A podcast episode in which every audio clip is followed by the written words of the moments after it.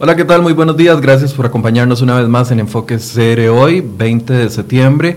Y hoy tendremos una transmisión especial desde la Asamblea Legislativa con todos los detalles de la comparecencia del expresidente Luis Guillermo Solís Rivera, quien llega a explicar los detalles, bueno, al menos eso es lo que esperamos, que llegue a explicar los detalles sobre el hueco fiscal que dejó su administración. Le doy la bienvenida a la directora de CERE hoy, Silvia Yoa. Silvia, buenos días. Buenos días, Michael. Eh, esperamos que efectivamente los diputados sean eh, incisivos, que lleguen al fondo del asunto, porque el, el expresidente Solís, después de decir que había hecho un manejo heroico de las finanzas públicas, nos deja en una situación crítica, como bien lo dice nuestro periodista Luis Valverde hoy en una publicación que hicimos en CERE hoy y que usted puede ver en nuestro sitio web. También hoy continúan las conversaciones de lo que es la huelga nacional, bueno, la huelga o el paro que se está llevando a cabo hoy en un ambiente más tranquilo, ¿sí? Mucho más tranquilo y eh, es importante señalar que no ha sido una huelga nacional, el movimiento no ha sido eh, ni cercano a lo que prometían los sindicatos. El 80% de los trabajadores de este país pertenecemos al sector privado, ni uno solo de los trabajadores del sector privado goza de una pensión de lujo, ni un solo empleado del sector privado tiene una pensión de lujo como sí lo tienen los empleados eh, públicos. Todas las pensiones por las que ellos dicen que están protestando en la calle pertenecen a funcionarios de regímenes ajenos al IBM, que es el régimen donde cotizamos todos los, los, trabajadores privados. También es importante decir que no hay un solo trabajador privado con una pensión mayor al, al 1.5 millones de colones por las que han cotizado durante su vida laboral y ninguno se retira con prestaciones de 20, 15 o 12 años. Eh, con 8 nos vamos todos. con 8 nos vamos todos. Entonces sí, si ellos están protestando por igualdad, deben empezar por negociar para que las condiciones privilegiadas que ellos tienen sean iguales a las del 80% de los trabajadores que somos los demás. Sí, escuchaba también que, o, podemos inferir más bien, de que en lugar de una huelga nacional lo que hemos tenido es un paro sectorial que prácticamente ha afectado al Ministerio de Educación y a la caja, del, a la caja costarricense del Seguro Social.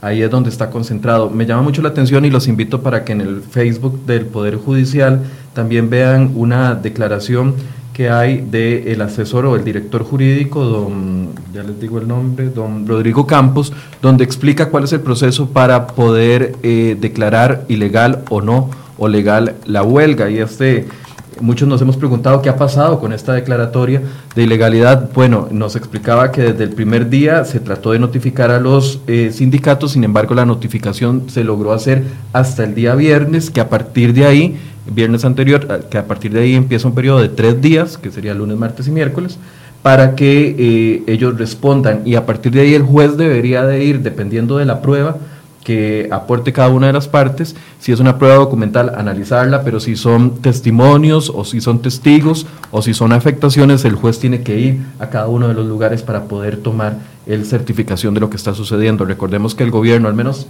Recuerdo 17 instituciones habían solicitado la declaratoria de ilegalidad de la huelga. Sí, ayer decía en su cuenta de Twitter el diputado Carlos Ricardo Benavides, y con toda razón, que el procedimiento establecido por el Código Procesal Laboral para declarar la, ilegalidad de una huelga es materialmente una estafa, así lo dice textualmente. ¿Por qué lo dice? Dice, deja en incertidumbre por mucho tiempo a los trabajadores, al patrono y a la ciudadanía. El diputado se compromete a promover una reforma en pocos días a este tema. Ojalá lo haga porque realmente es inconcebible que por unos pocos se paralice servicios tan importantes como los de salud o como los comedores escolares que le dan de comer a muchos niños que esa es la única comida al día que hacen. Y reportaba el MEP ayer, y lo decíamos acá en cereoy.com, las pérdidas millonarias que se están teniendo eh, los comedores infantiles por el desperdicio de comida, hablaban de más de 100 millones de colones, eso es muy grave, no solo porque se está dejando sin alimentación a miles de niños que como bien usted apunta, solo tienen en algunas ocasiones el ingreso o, el, o la alimentación por parte de los comedores infantiles, sino que además está desperdiciando la comida y eso es eso es terrible. sencillamente terrible. Vamos a hacer un repaso por lo que se está discutiendo, lo que se va a discutir hoy en la Asamblea Legislativa y como bien apuntaba Silvia, eh, nuestro compañero Luis Valverde trae hoy una publicación en crhoy.com que explica el proceso de lo que ha sido eh, el descubrir, porque eso es lo que ha pasado, descubrir ese hueco fiscal que dejó la administración Solís Rivera. Y que, intentaron taparlo, eh, en realidad nos engañaron, es una estafa al, al, pueblo costarricense después de que nos dicen, como les, les decíamos, eh, que había sido un manejo heroico. Después de eso nos damos cuenta que sabían que la tesorera nacional que pasó a ser viceministra de Hacienda lo sabía, que había correos electrónicos que prueban que don Helio Fallas, exministro de Hacienda, lo sabía y que el presidente de la República también estaba consciente de eso. Voy a pedirle a mis compañeros que pongamos por favor la línea de tiempo que está un poco más abajo de lo que estamos viendo en este momento esa, la línea de tiempo, para ver qué es lo que, lo que se está discutiendo hoy.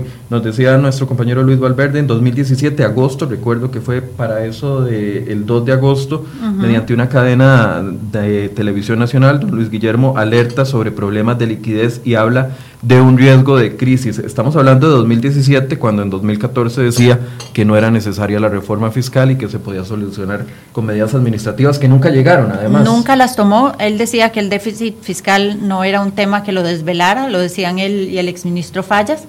Y eh, en 2007 sale en una cadena de televisión. 17.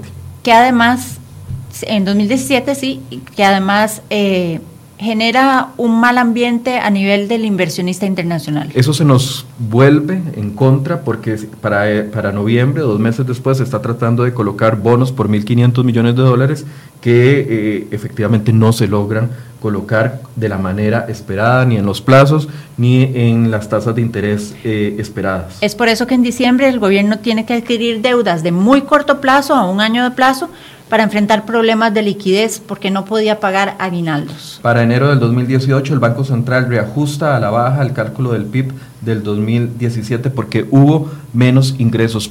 Aquí la gran pregunta, Silvia, es ¿por qué en enero, por qué en febrero, por qué en marzo, por qué en abril todavía no se nos dijo a los ciudadanos de que teníamos el el problema tan grande que se estaba generando. Y bueno, es que creo que la respuesta es lógica. Estábamos en campaña electoral. Estábamos en plena campaña electoral. Y el PAC estaba participando fuertemente en esa campaña. Pasó de, de cuarto, quinto lugar en las encuestas a un, a un avance importante al punto de que el 2 de febrero llega a la segunda ronda y entonces se nos oculta esta información y ahí es donde se generan muchas sospechas. Sí, lo curioso es que pareciera ser que la información se la ocultaron al mismo entonces candidato, hoy presidente Carlos Alvarado, que me parece que no, no tenía clara la dimensión del problema, porque además una vez que avanza el PAC en las encuestas y que don Carlos tiene relativamente definido su equipo, doña Rocío Aguilar, actual ministra de Hacienda, se reúne con don Helio Fallas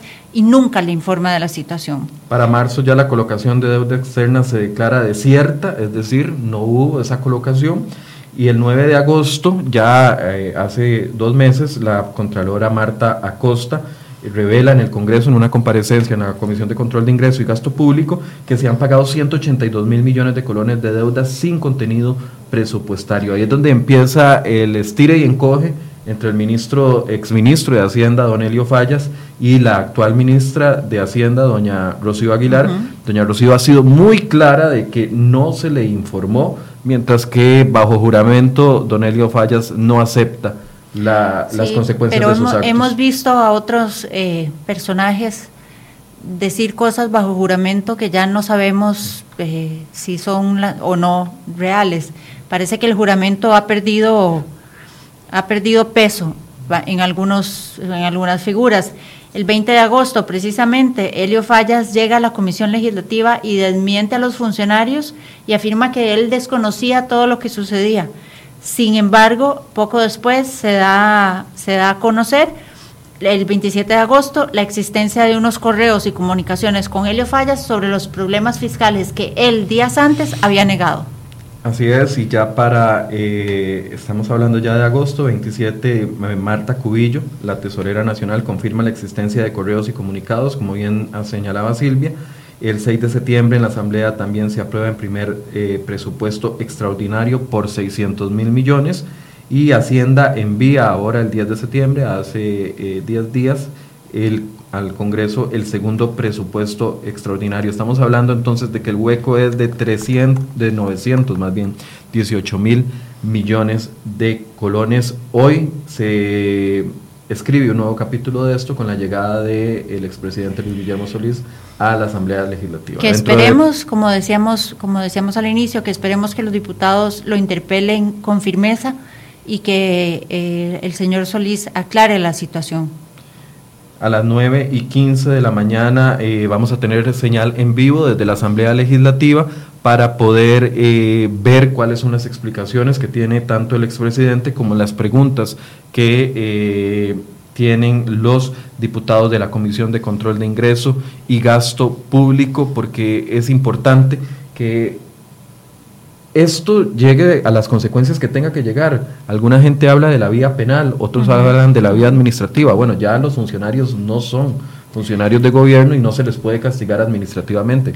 Aquí la gran pregunta es qué va a pasar, ¿Qué va a pasar? con ese ¿Qué va a pasar? con esa irresponsabilidad. Fue una irresponsabilidad total y fue un ocultamiento de información eh, adrede, ¿verdad? Nos ocultaron la realidad a todo el país, nos mintieron nos, descaradamente cuando somos nosotros quienes tenemos ahora que pagar esa, esa gran torta. Eso es parte de lo que se va a discutir y aquí les vamos a llevar todos los detalles de esta comparecencia. El, el expresidente llegó el viernes anterior al país. Eh, CR hoy estuvo en el aeropuerto esperando una reacción del expresidente, pero eh, él salió y se negó a hablar con nuestro periodista Carlos Mora, salió y no dio explicaciones, esperemos que las explicaciones de hoy sean explicaciones eh, que tengan contenido, que sean explicaciones lógicas y que yo creo que todos esperamos de que haya una aceptación del error que se cometió para buscar una solución al tema. Eso es parte de lo que se va a discutir hoy. Sí, y mientras tanto también eh, en la Escuela Juan 23, si no me equivoco, se realiza la reunión preliminar de negociaciones para ver si se logra un acuerdo con los sindicalistas que se han mantenido en huelga desde hace ya 11 días. Muchos esperábamos que la reunión de ayer fuera más fructífera, que tuviera un resultado más concreto, sin embargo, eh, eso no se dio el día de ayer. La reunión duró poco más de cuatro, o cinco, horas, Y los, eh, tanto el gobierno como los eh, sindicatos apuntan a que no hubo un avance importante en el tema. Sí, es difícil negociar cuando las posiciones son tan cerradas, ¿verdad? Cuando se quiere negociar, cuando dicen que quieren sentarse a una mesa de negociación, pero quieren obligar al gobierno a que tome ciertas decisiones que solo a ellos les conviene. No es posible que se pretenda negociar eh, transparentemente cuando se quiere mantener una huelga en las calles, afectando, como decíamos, principalmente a los niños y a las personas que requieren atención de salud. Hoy el ambiente es más tranquilo, no tenemos reportes en este momento de bloqueos ni de manifestaciones. Están convocados los sindicatos, como todos los días, para eh, las horas, en horas de la mañana marchar hacia la Asamblea Legislativa. Vamos a ver si esto se concreta el día de hoy. Ayer los líderes sindicales, incluyendo a don Albino Vargas y algunos otros del Frente eh, Gremial, decían que el movimiento se mantiene en los distintos puntos del país, sin embargo, eh, reportes que han dado las autoridades del Ministerio de Seguridad Pública el día de hoy es que eh, no hay grandes movimientos. La Dirección General de Tránsito con, eh, confirmaba esta mañana que no hay bloqueos en ninguna de las vías y la Caja Costarricense de Seguro Social aseguró que el movimiento se eh, debilitaba en los hospitales y que la atención se estaba regularizando. Pueden ver ustedes a la derecha de su pantalla ya la señal en vivo que hay desde la Asamblea Legislativa, donde ya los diputados se están acomodando para esta sesión que se ha trasladado de la, del recinto normal donde se realiza la, la, Comisión de Control de Ingreso y Gasto Público, que es Hacendarios, que es un recinto muy pequeño, muy pequeño. se ha trasladado hasta el Salón de Expresidentes donde eh, estará ahí eh, don Luis Guillermo Solís dando las explicaciones. Ahí vemos algunos de los diputados. Jonathan Prendas, eh, presidente de esa comisión del Partido de Restauración Nacional, ya está ahí.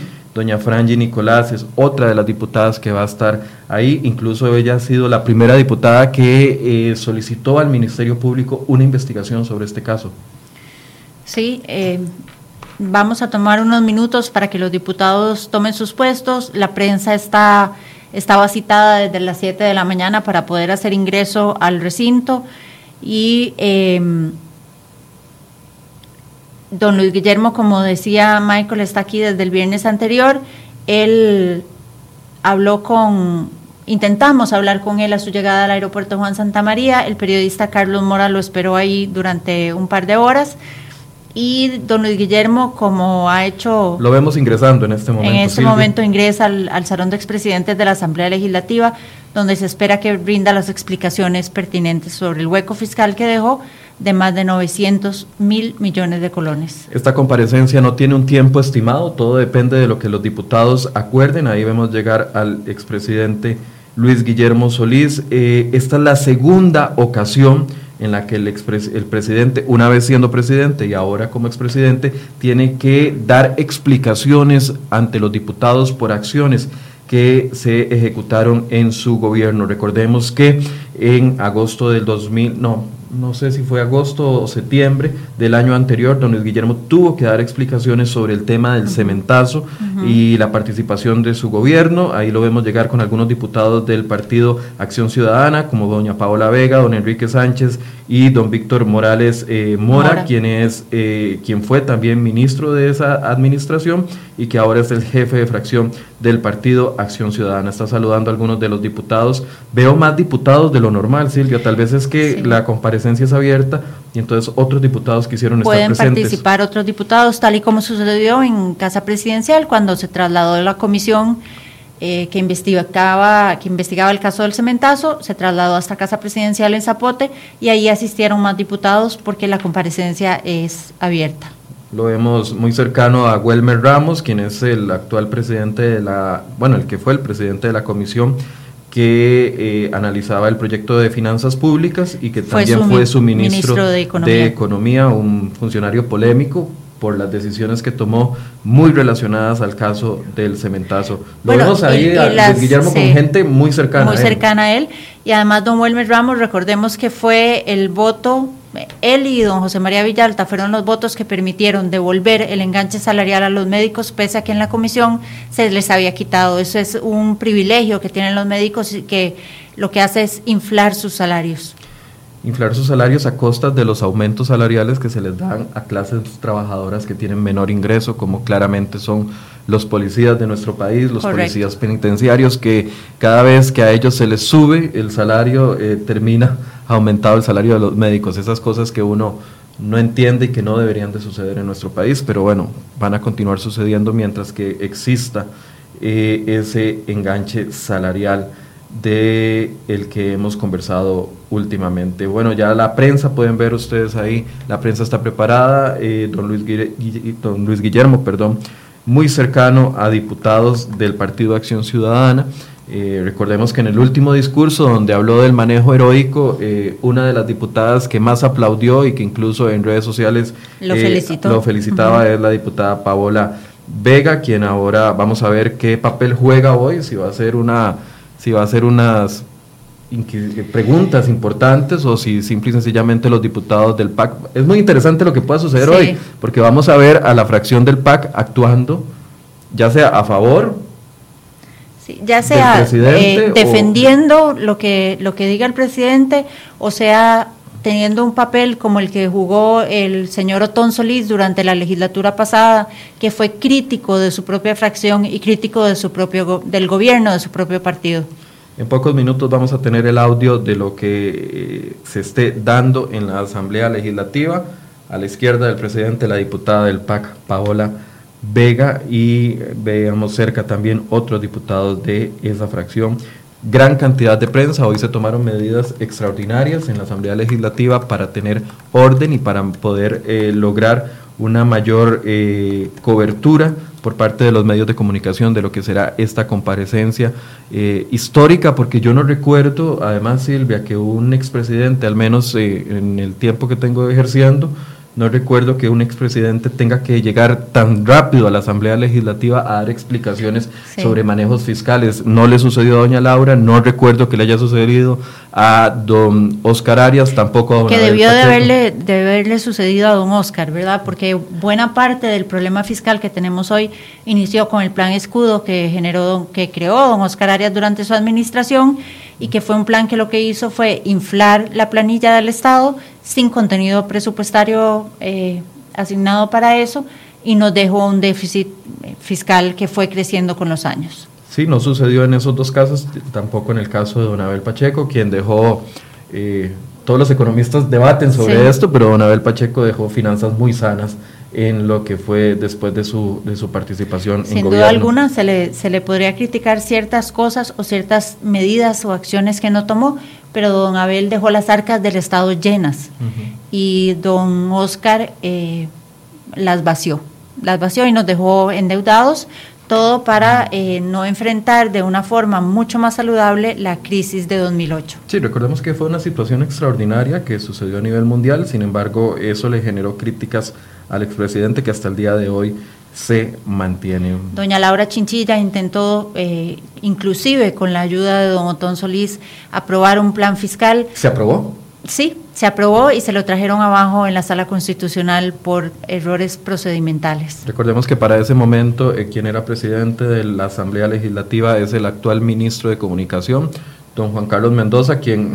Fue uno de los grandes opositores, a ese plan. Se trae abajo este plan, tal vez si este plan fiscal del 2012 eh, hubiese prosperado, eh, tendríamos una situación económica completamente distinta, no lo sabemos, porque eh, ya sabemos que el fuerte de la administración Solís Rivera no fue el control de las finanzas públicas. Sí, no, no, no, tengo claro ni siquiera cuál fue el fuerte de la administración Solís.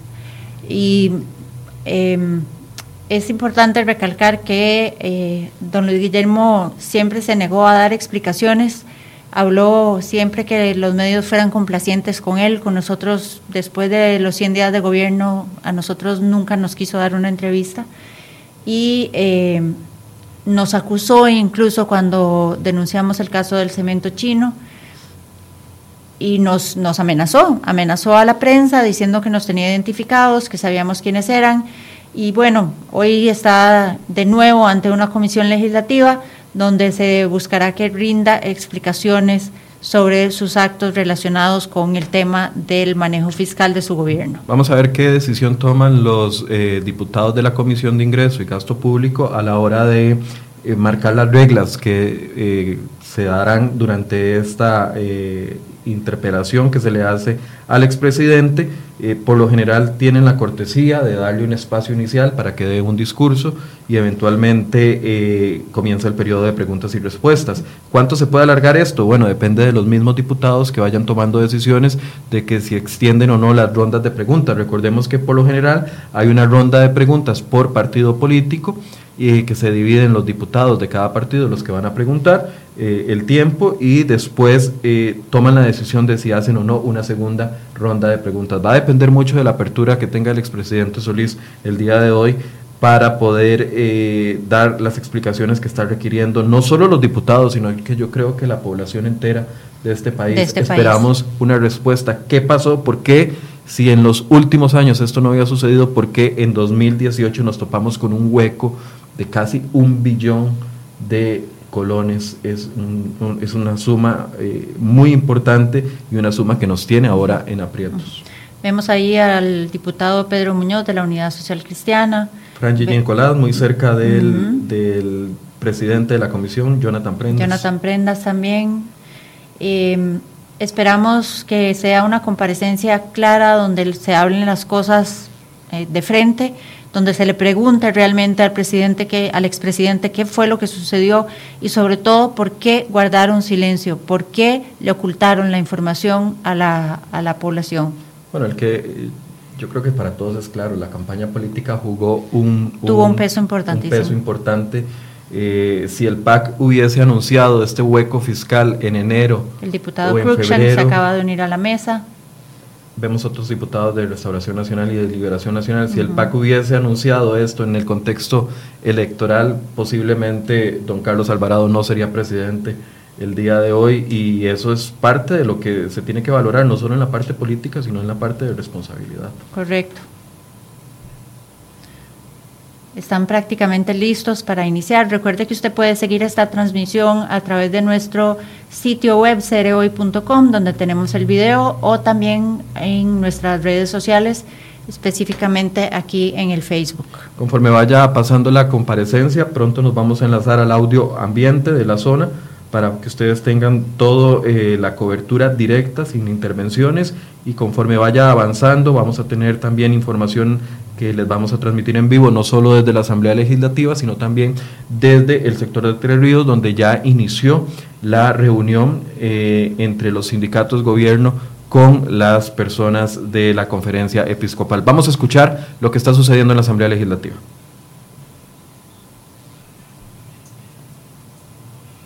Con el orden, eh, con el quórum de reglamento, damos inicio a la sesión extraordinaria de la Comisión Especial Permanente de la Comisión de Control de Ingreso y Gasto Público. Discusión y aprobación del acta 20, 21 y 22. Discutida, aprobada. Correspondencia ya ha sido entregada a cada uno de los diputados. Proposiciones varias. En caso de que se presenten mociones de orden, las valoraremos en el momento eh, para saber en qué instante serán conocidas. Fiscalización permanente de la hacienda pública, punto D de la agenda. El día de hoy se ha convocado al expediente 20.949. Para tales efectos se ha llamado a comparecer al señor expresidente de la República, Luis Guillermo Solís Rivera, a fin de que explique todo lo relativo al faltante de al menos 600 mil millones de colones del presupuesto nacional y el uso de 182 mil millones de colones por amortizaciones de deuda sin contenido presupuestario ni amortizaciones legislativas. Antes de proceder con la juramentación respectiva, le solicito a todas las personas que están en el salón, favor hacer silencio, a los asesores tomar asiento en el área destinada para mantener el mayor de los órdenes y a los compañeros y compañeras diputadas eh, comunicarnos de la mejor manera para que todo salga eh, lo más prudente posible. Le pido a don Luis que se ponga de pie y levante su mano derecha. En el nombre de Dios o por lo más sagrado de sus principios y creencias decir la verdad y nada más que la verdad en todo lo que aquí se requiera o pregunte. Le hago saber que va a declarar bajo juramento, así que de faltar a la verdad podría incurrir en el delito de perjurio o falso testimonio sancionado penalmente. Le informo también que durante toda su comparecencia le existe el derecho a hacerse asesorar por un abogado o abstenerse de declarar. Puede tomar asiento.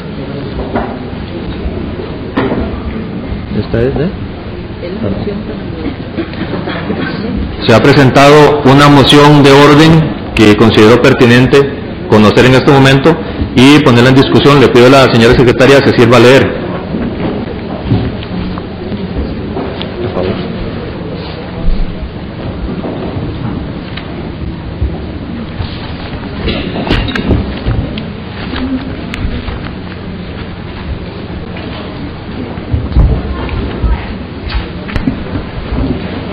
Moción de orden a la Comisión Permanente Especial de Control de Ingreso y Gasto Público, la diputada Yoleni Leo Marchena, Franji Nicolás y Luis Fernando Chacón Monge y otros diputados hace la siguiente moción. Para que se convoque la sesión extraordinaria programada para la una hasta las 2 y 45 de la tarde al expresidente de la República, señor Luis Guillermo Solís Rivera, para que se refiera al faltante de 900 mil millones de colones en el presupuesto para el ejercicio económico del año 2018 así como a la posibilidad de hacer pagos no autorizados presupuestariamente. Así que se tenga por cancelada la audiencia de la señora ministra Rocío Aguilar programada a la misma hora en virtud de que el señor Luis Guillermo Solís Rivera debe de ausentarse del país. En discusión la moción. Discutida. Los que estén a favor, miembros de la comisión, favor levantar su mano. Dos. 4, 5, 6, 7, 8, 9. Nueve diputados presentes, nueve a favor, aprobada. Se entonces extiende esta audiencia hasta las 2.45, haciendo un impasse probablemente para eh, almorzar según corresponda. Y cancelamos eh, en este momento la eh, audiencia con la señora ministra y la directora del presupuesto nacional. entramos a el momento de escuchar a don Luis Guillermo Solís Rivera, se le dará un tiempo hasta de 10 minutos para que nos explique y argumente lo que considere oportuno referente al tema, eh, valorando en ese momento, si usted considera oportuno unos minutos más, ahí lo veremos en el momento. Pero a partir de este momento, 10 minutos, eh, señor presidente. Si me permite, señor presidente, muy buenos días para todas y todos. Comprenderá que en una comparecencia de cinco horas, como acaba de ser aprobada por las señoras y señores diputados, diez minutos para hacer una intervención inicial es muy poco tiempo. Así es que haré uso, si usted me lo permite, de una solicitud de extensión de ese plazo que voy a solicitar en su momento, pero que anuncio de una vez porque requeriré al menos 20 minutos para hacer mi exposición. Muchas gracias, señor presidente. Listo, don Luis. Eh, vamos a valorarlo en el momento, pero no veo ningún problema. Muchas gracias. Quiero iniciar mi participación esta mañana en esta comparecencia convocada por las señoras y señores diputados para agradecer de manera muy sincera, en nombre de mi familia y en el mío propio, la tarjeta de condolencias que por el fallecimiento de mi padre me fue enviada por la fracción legislativa del Partido de Restauración Nacional. Y en ese sentido quiero eh, solicitarle, señor presidente, que haga eh, de conocimiento de los compañeros y compañeras de su fracción que no estén hoy la eh, gratitud por esas palabras de apoyo. Al igual agradezco a quienes, señoras y señores diputados de otros partidos políticos, me hicieron también expresión de solidaridad por ese motivo. Muchísimas gracias. Procedo entonces a leer eh, una declaración inicial que estoy seguro que a lo largo de esta, esta comparecencia eh, será aludida en reiteradas ocasiones. Estimadas señoras diputadas y señores diputados, les agradezco la oportunidad que me dan para ratificar el buen accionar de mi gobierno en la atención del déficit fiscal heredado. Seré detallado de acuerdo con los hechos que me constan en el marco de mis potestades legales y políticas. Mi gobierno recibió la economía con un déficit fiscal equivalente al 5.6% del PIB y una estimación del Banco Central de que éste subiría a 6.4% dos años después. Sin embargo, transcurrido ese tiempo, en el 2016 logramos bajar el déficit fiscal por primera vez en cinco años, ubicándolo en un 5.2%. A pesar de estos resultados, advertí que el estado de las finanzas públicas era muy frágil es precisamente esa fragilidad estructural la que nos convoca hoy a esta comparecencia. Siempre actuamos con responsabilidad y diligencia pensando en el interés superior del Estado y con el objetivo de impedir que la población llegara a ser afectada por una eventual crisis económica que venía creciendo lentamente desde varias administraciones atrás. A pesar de las dificultades financieras, las familias costarricenses siempre recibieron a tiempo sus salarios, becas y ayudas sociales, el Estado siempre pagó puntualmente sus cuentas, la economía creció más del doble que el promedio continental, hubo estabilidad en el tipo de cambio y la inflación se mantuvo casi en cero gracias a la sana administración de la economía.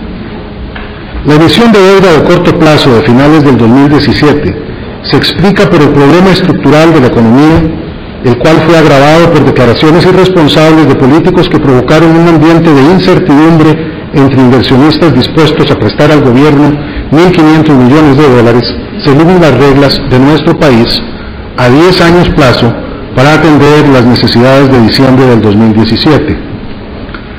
Al resultar infructuosas esas negociaciones, fue necesario acudir a inversionistas locales que cobraban altas tasas de interés con apenas 12 meses para pagar. Eso nos obligó a modificar partidas de pagos de deudas de largo plazo al corto plazo, sin que ello, y esto debe decirse muy claramente, profundizara la deuda ya existente. Afirmo categóricamente que nunca hubo acción, orden, solicitud o sugerencia alguna de ocultar, evitar o posponer el envío de un presupuesto extraordinario por razones político-electorales. Nadie me lo planteó, yo no lo hubiera permitido. Todo lo contrario. La evidencia más bien indica que una y otra vez alerté de manera reiterada y clara, incluso durante el reciente proceso electoral, sobre la inminencia de una crisis fiscal de proporciones mayores si no se aprobaba un fortalecimiento del Tesoro Público y no se dotaba al Estado de recursos adicionales para atender sus obligaciones. Si mi administración hubiese actuado electoreramente con el propósito de desorientar a la ciudadanía y a los partidos que participaban en las elecciones, jamás hubiéramos impulsado un plan de impuestos durante la campaña electoral. De hecho, desde finales del 2017, el Ministerio de Hacienda contemplaba otras opciones que no requerían de un presupuesto extraordinario. La primera fue el préstamo de 1.500 millones de dólares ya mencionado, y la segunda, la confianza en el compromiso serio de los partidos políticos representados en la Asamblea Legislativa de entonces de aprobar el plan fiscal antes del inicio de la nueva administración. Además, como se ha dicho reiteradamente en este foro, hasta el último día de mi gestión, ningún órgano técnico tuvo una cifra definitiva del monto necesario, requisito indispensable para la presentación de un presupuesto extraordinario según la Ley 8171. Esta información no estuvo disponible sino hasta julio del 2018. Siempre realizamos un manejo responsable de la economía apegado a las leyes y garantizando la defensa del interés superior del Estado. Así fue exaltado en múltiples ocasiones por las calificadoras de riesgo, el Banco Mundial, el Fondo Monetario Internacional y la OCDE, cuyo secretario general dio cuenta de ello en este Parlamento. Señor Presidente, aporto para que se anexe al expediente la cronología de todo cuanto detallaré a continuación. Y aquí entrego el primer documento a la Presidencia de la Asamblea Legislativa. Gracias. Debo reiterarle para que conste una vez más en sus registros. A lo largo de mi mandato, advertí sobre las graves consecuencias que tendría para Costa Rica no aprobar, como no se logró en las últimas décadas, un plan fiscal. Lo hice el 8 de mayo del 2014 en mi discurso de toma de posesión. Lo hice en los cuatro informes sobre el Estado de la Nación ante la Asamblea Legislativa. Lo hice en centenares de mensajes públicos y visitas a las comunidades, incluso en medio de la última campaña electoral, siendo testigos de ello y como testigos de excepción, algunos de ustedes que estaban presentes en esas actividades ya como diputados y diputadas electos después del primer domingo de febrero del 2018. Me indican que hay un error en la mención de la ley 8171, la ley es la 8131. Mis disculpas, señoras y señores diputados. La situación fiscal que le damos sigue, requiere una solución estructural. Por eso en los primeros dos años de mi gobierno elaboramos nueve proyectos de ley para atacar el problema desde varios ángulos como el control del contrabando y el fraude fiscal, ahorro en el giro de transferencias, la contribución de las personas jurídicas, el desempeño de los servidores públicos, la actualización del régimen de exenciones y las pensiones con cargo al presupuesto público, que a la postre la mayoría son hoy ley de la República. También presentamos a la Asamblea Legislativa los proyectos de transformación del impuesto sobre las ventas a un impuesto sobre el valor agregado y de reforma del impuesto sobre la renta, centrales para aumentar la recaudación y actualizar nuestra obsoleta legislación fiscal, los cuales fueron abiertamente bloqueados por algunos diputados de entonces y no llegaron a convertirse en ley. Ambos proyectos cumplían con el propósito de que el rico pague como rico y el pobre como pobre. Insisto que estos proyectos se presentaron durante los primeros dos años de mi administración. También presentamos a la Asamblea Legislativa Perdón, adicionalmente, se tomaron acciones que no requerían aprobación legislativa que permitieron la recaudación tributaria más alta de los últimos siete años en el 2015, un 13,7% del PIB, y el crecimiento del gasto pasó de un 13,8 en el periodo 2010-2013, 13,8, a un 8,6 en el periodo 2014-2017. De ellas, resalto la renegociación a la baja de convenciones colectivas, el límite impuesto a las pensiones de lujo, el decreto sobre comercio ilícito y las directrices 9H, 14H y 17P de congelamiento de plazas y restricción del gasto. Aporto a este respecto las acciones realizadas por la Administración para la disminución del déficit fiscal para que conste en el expediente. El peligro tantas veces anunciado y previsto comenzó a materializarse desde mediados del 2017. Para la Tesorería Nacional cada vez era más apremiante y dificultoso conseguir los recursos para atender los pagos quincenales del gobierno.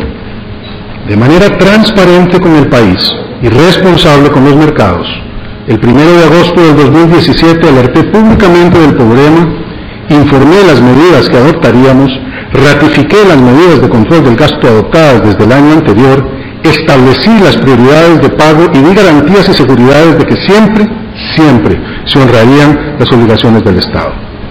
La señora Tesorera Nacional indicó en esta comisión que esa alerta fue un acto de probidad ante la ciudadanía. Y aporto también para que conste en el expediente el alcance número 191 de la Gaceta donde constan el decreto correspondiente. Don Luis, ya se ha vencido los primeros 10 minutos, entramos en los segundos 10. Muchas gracias, señor diputado. En noviembre del 2017 se confirmó la necesidad de conseguir en el mercado nacional los recursos necesarios para cubrir las obligaciones del mes de diciembre. Esta circunstancia activó el apetito por obtener mayores tasas de interés a corto plazo. Consecuentemente, estando el país en periodo electoral, también se activó el interés de abonar a esta crisis con fines irresponsables. Como opción para superar este episodio, el Ministerio de Hacienda identificó un mecanismo legal ya existente que permite a inversionistas obtener títulos de deuda interna en moneda extranjera según las leyes del país. Este llamado fue recibido positivamente por los mercados, desde los cuales surgieron ofertas por más del doble de los recursos requeridos. En efecto, aunque el país necesitaba 1.500 millones para atender sus obligaciones y las del siguiente gobierno, el Ministerio de Hacienda recibió ofertas que alcanzaron 3.700 millones, ello que confirmaba la solidez y credibilidad del gobierno costarricense. Eso desmiente categóricamente a quienes han dicho que mi mensaje del primero de agosto asustó a los mercados. Al respecto, aporto el comunicado respectivo del Ministerio de Hacienda, para que conste en el expediente y el, la comunicación de hecho relevante que acompañó esa decisión. Estas negociaciones se dificultaron, dificultaron gravemente tras reiteradas declaraciones públicas de dirigentes políticos y analistas quienes cuestionaron la legalidad del mecanismo empleado. Por ejemplo, el 21 de noviembre, la Agencia Internacional de Noticias Financieras Bloomberg emitió un cable con el siguiente título. La venta local de bonos por 1.500 millones en Costa Rica es ilegal, dice el candidato que lidera la contienda. Entrego los documentos 6 y 7 donde constan esas declaraciones frente a la colocación de bonos que intentaba hacer Hacienda. El cuestionamiento a dicho mecanismo de colocación es absolutamente infundado según la ley reguladora del mercado de valores, la ley de la Administración Financiera de la República y Presupuestos Públicos y el dictamen C42-2010 de la Procuraduría General de la República que aclara que se considera deuda interna la emitida y pagada dentro del país que se rige por las leyes nacionales y respecto de la cual son competentes los tribunales nacionales, según consta en el siguiente expediente que aporto también para que conste según corresponda. La falsa ilegalidad señalada con motivos electorales obligó a la Tesorería Nacional a recurrir a la única posibilidad que el mercado ofrecía, la adquisición de títulos a una tasa de interés muy alta y con vencimientos a corto plazo, medida que de ninguna manera profundizó el déficit fiscal, según lo indicó la ministra de Hacienda en este foro. De no haberse hecho ese pago, habríamos entrado en una situación de incumplimiento con efectos devastadores para la economía y para la estabilidad de la nación. En ese contexto, ¿qué hicimos para solventar esta situación al inicio del 2018? Emitimos un decreto para evitar el cese de pagos que trasladó recursos de las partidas de amortización de deudas de largo plazo al corto plazo en el presupuesto ordinario del 2018, actuando de conformidad con la legislación, el principio de continuidad del Estado y el bien común de la población. Aporto también un documento que sustenta esta afirmación para el expediente. No obstante, antes de hacerlo, habíamos redoblado esfuerzos para que la Asamblea Legislativa aprobara el plan fiscal antes de mayo del 2018. En septiembre del 2017, el gobierno estableció un diálogo activo con los principales candidatos presidenciales que resultó en una mesa de trabajo de la cual surge el texto de ley 20.580 y la aprobación de una vía rápida para su trámite legislativo.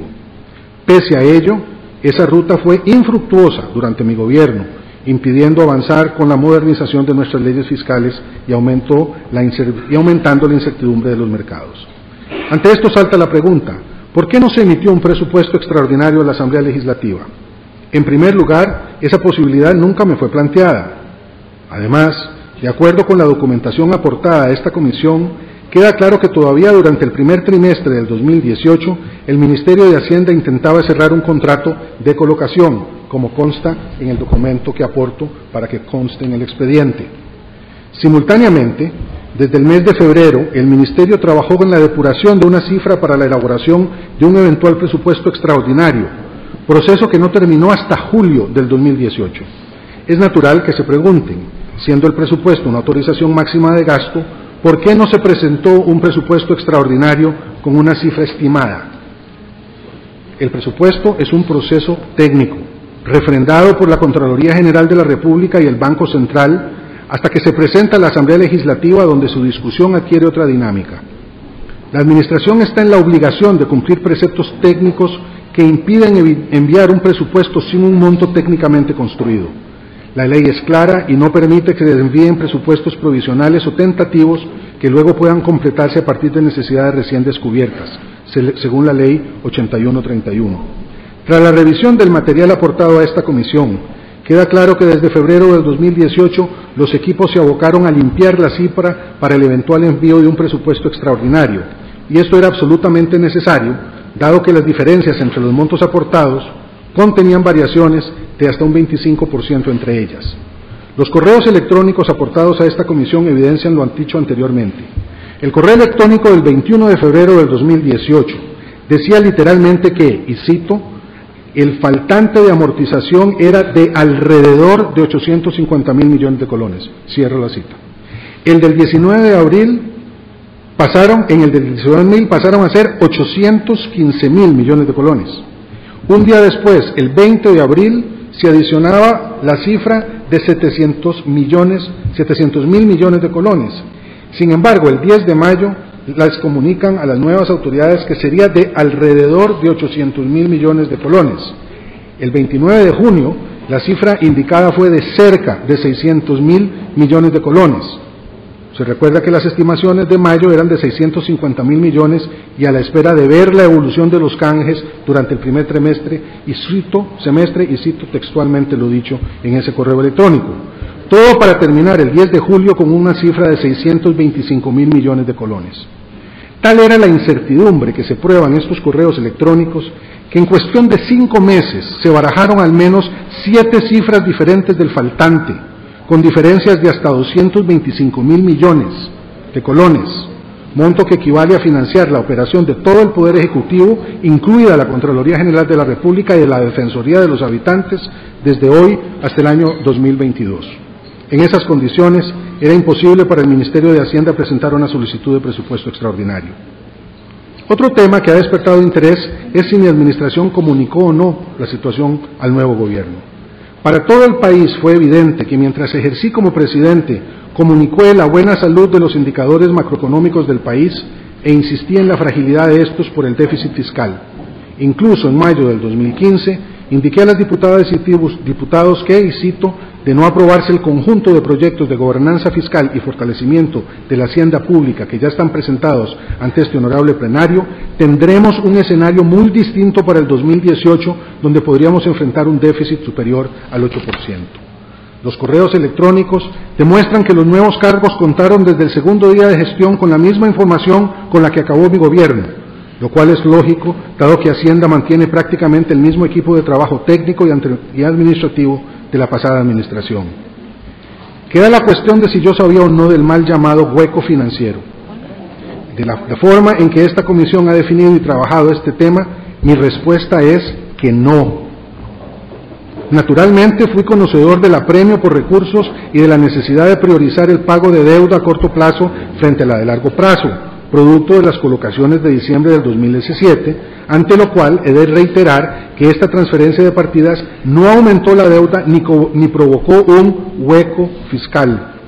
Sobre la gestión financiera de mi administración, puedo decir que se hizo un trabajo con mucha dedicación en un contexto de altísima incertidumbre, respetando la legislación y haciendo todo lo posible por evitar caer en un cese de pagos, logrando una gran estabilidad macroeconómica durante todo mi periodo. Mi administración actuó siempre para modernizar y fortalecer las finanzas públicas. Por eso es que, a pesar de la crítica situación fiscal, bajamos la pobreza y la desigualdad, conseguimos mantener la inflación cercana a cero la mayor parte de nuestro gobierno, hubo estabilidad cambiaria, las exportaciones, el turismo y la inversión extranjera crecieron durante toda la administración, instauramos la factura electrónica, la digitalización de procesos tributarios, logramos frenar el crecimiento del desempleo y mantuvimos la paz social. Esto se logró a pesar de la falta de suficientes recursos fiscales, a pesar del impacto de un huracán, una tormenta, una sequía inédita, la erupción simultánea de dos volcanes y la llegada de dos oleadas migratorias sin precedentes.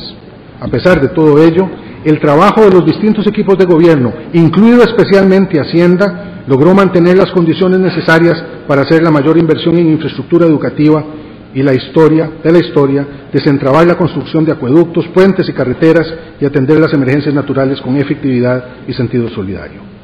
Para terminar, vivimos tiempos difíciles en los que necesitamos llegar a acuerdos porque la situación económica ha alcanzado un punto de no retorno.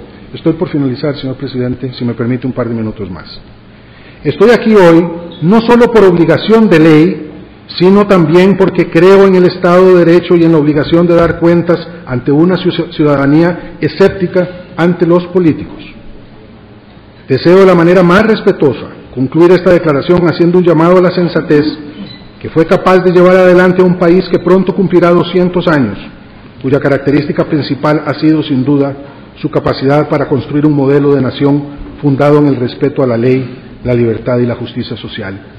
Y a ese respecto me alegra mucho que sea en este salón de expresidentes, contemplados por mis ilustres e ilustra predecesora, que estemos teniendo esta comparecencia. Nos contemplan desde donde se encuentren quienes fueron los principales responsables del poder ejecutivo de Costa Rica desde su fundación. Y eso nos obliga a una reflexión reposada, respetuosa y también profunda. Costa Rica entera es más grande que los intereses que legítimamente informan su política.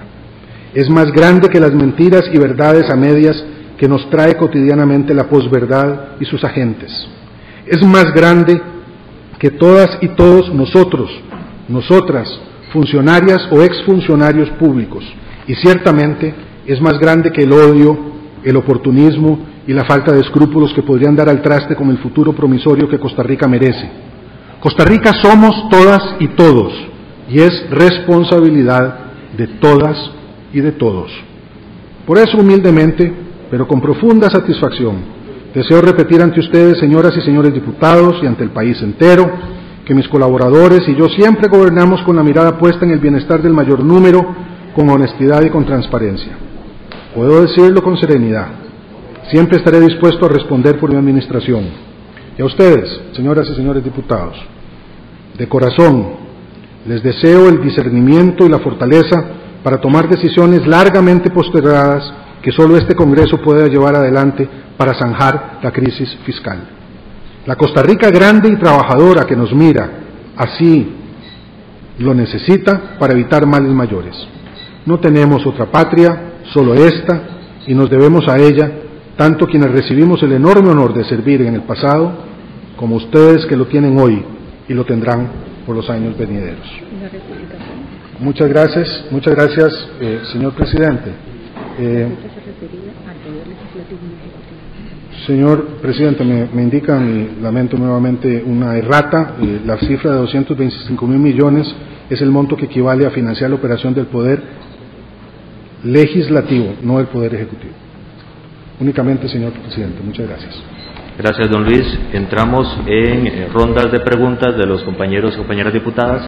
En la primera ronda de preguntas, por un plazo hasta de 10 minutos, teniendo como eh, lista preliminar a los miembros de la Comisión de Control de Ingreso y Gasto Público y después extendida en una primera ronda también a los diputados que así quieran eh, inscribirse en la lista con la señora secretaria. Le pido. Por el orden, eh, señor presidente. Señor. Sí, gracias.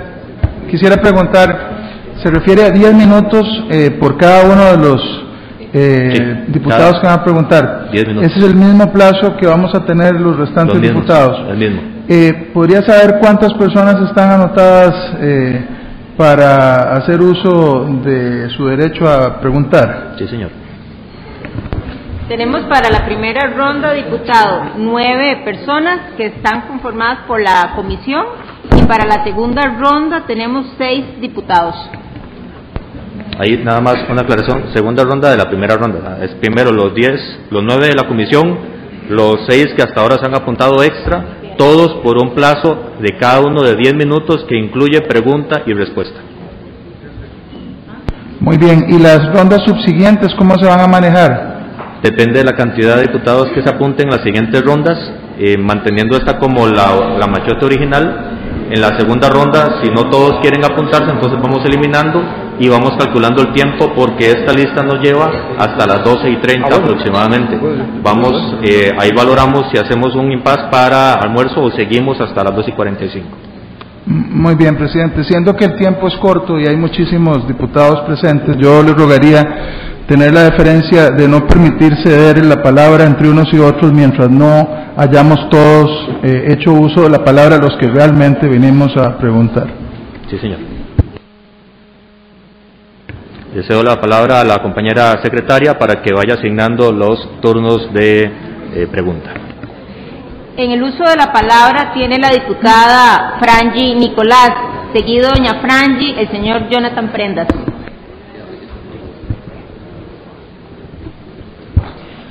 Muy buenos días a todos los presentes. Muy buenos días, señor expresidente don Luis Guillermo Solís. Muchas gracias por acudir a esta audiencia, señor expresidente, con la finalidad de esclarecer el tema del faltante presupuestario conocido como el hueco fiscal. Don Luis Guillermo, yo fui quien presentó la moción para que usted compareciera en esta Asamblea Legislativa y le agradezco a los compañeros y compañeras diputadas y diputados que votaron esta moción, entendiendo que esta audiencia era necesaria para el país. Y le voy a decir por qué era necesaria para el país, don Luis Guillermo. En estos momentos, para nadie es un secreto que miles de costarricenses se encuentran sumamente preocupados por la grave situación financiera que está atravesando Costa Rica. Y usted entenderá, don Luis Guillermo, que la percepción de crisis en este país se agravó cuando de pronto los costarricenses amanecimos con la noticia de que en el último presupuesto de la República durante su administración quedó un hueco fiscal sin, un hueco fiscal sin presupuestarse de la módica suma de un millón de millones de colones, equivalente al 2.25 del Producto Interno Bruto, monto mucho mayor al 1,49 que recaudaría el proyecto fiscal. Esa noticia y la falta de explicaciones a la fecha, don Luis Guillermo, se ha dado, que se ha dado sobre este tema, créame, que es una de las razones que adicionalmente está exacerbando a los costarricenses que hoy se encuentran en las calles en esta huelga, los cuales merecen una explicación clara y contundente de su parte porque muchos están cansados de que en nuestro país ocurran cosas, no se dé la cara y lo peor aún que no se sienten responsabilidades. Por lo anterior, don Luis Guillermo, le quiero preguntar lo siguiente. Usted presentó en este Congreso un informe final de sus labores de más de 50 mil hojas y estuvo aquí además en la Asamblea Legislativa el 2 de mayo rindiendo este informe en donde por más de una hora nos habló del, del manejo heroico de las finanzas públicas que usted había hecho durante su administración. Yo me imagino que usted reconoce este tomo, don Luis Guillermo. Este tomo que tengo aquí en mis manos es el tomo específico de su informe financiero que usted nos rindió aquí en esta Asamblea Legislativa y sin embargo en este tomo no se menciona ni siquiera al pie de página como advertencia este hueco fiscal. Siendo así, don Luis, Guillermo, yo quisiera preguntarle por qué siendo tan evidente un bulto financiero que de pronto iba a aparecer en las finanzas públicas de este país, por qué se ocultó la información durante la campaña electoral, por qué usted se lo, se lo ocultó a la Asamblea Legislativa, por qué usted no nos dio atisbos al menos de que este tema, aunque no se supiera el monto específico, se iba a venir, ya que usted menciona que habían correos de por medio entre jerarcas advirtiéndole de que estaban haciendo cálculos, pero que el hueco fiscal se iba a dar, se iba a dar, me parece que era un tema para no obviar en esta Asamblea Legislativa, y por qué se le ocultó a los costarricenses esta información tan delicada. Muchas gracias, señora diputada. Como lo indiqué en mi exposición inicial, desde antes de ser gobierno, insistimos en que el país sufría una situación fiscal gravísima. Y a lo largo de los cuatro años de gobierno, no solamente hicimos todo lo posible para solventarla, sino que incluso en los últimos seis meses de ella, cuando la situación ya alcanzaba niveles muy complejos que se siguieron advirtiendo a los costarricenses, a las costarricenses y a todos quienes quisieron escucharnos, esa fragilidad aumentó mucho.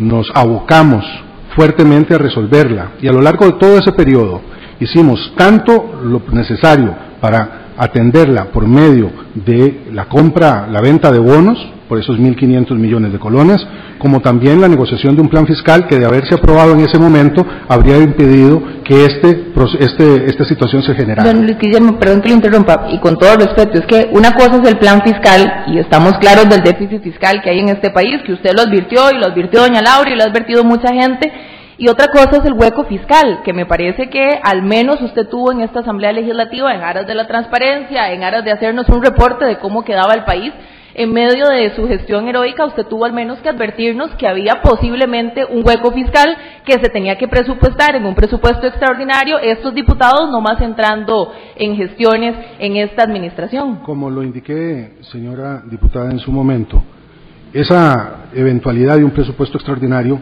no contaba con una cifra cierta que esta, con el cual que se hubiera construir, lo cual es técnicamente un obstáculo fundamental para que esto se produjese. Para advertirlo siquiera, don Luis Guillermo, que no se tuviera el monto exacto, ¿no le parece que había que advertirlo? Pero en todo caso, cuando he hablado del mal llamado Hueco fiscal, lo, digo porque no existe tal hueco sino un faltante presupuestario que podía ser resuelto si las acciones hubiesen sido adoptadas según lo habíamos previsto.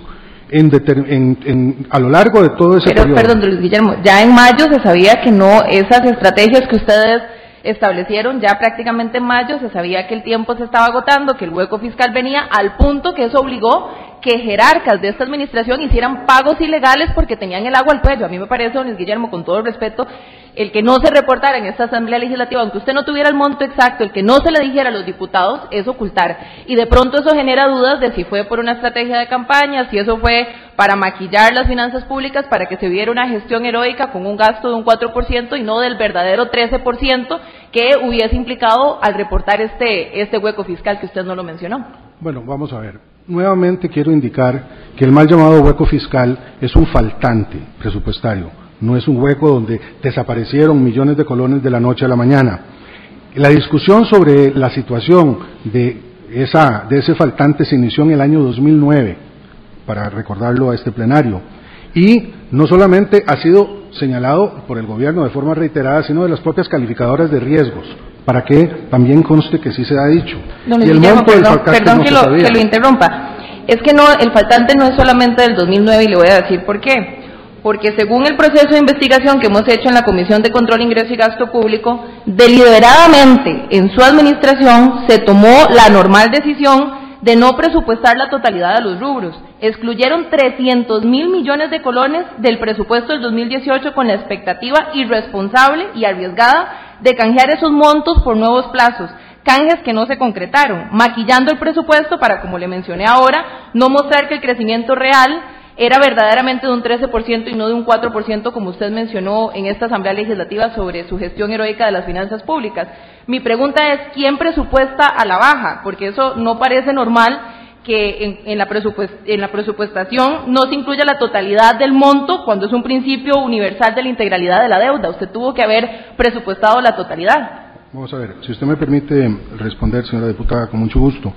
Eh, en primer lugar, quiero, quiero indicar que la elaboración de los presupuestos es un proceso técnico que realiza el Ministerio de Hacienda, sus equipos, y que están respaldados por certificaciones a, propósito de ingresos que son esperables de la Contraloría General de la República y del Banco Central. Esto no es un invento que el Poder Ejecutivo se cocina en la Casa Entonces usted está responsabilizando a la. Si me lo permite, Perdón, señor expresidente, es que es muy tiempo. Usted está responsabilizando porque aquí tenemos que sentar responsabilidades. Usted entonces le está tirando la responsabilidad a los jerarcas del Ministerio de Hacienda y Tesorería. No, señora diputada, lo que estoy diciendo es que el presupuesto pasa por diferentes etapas.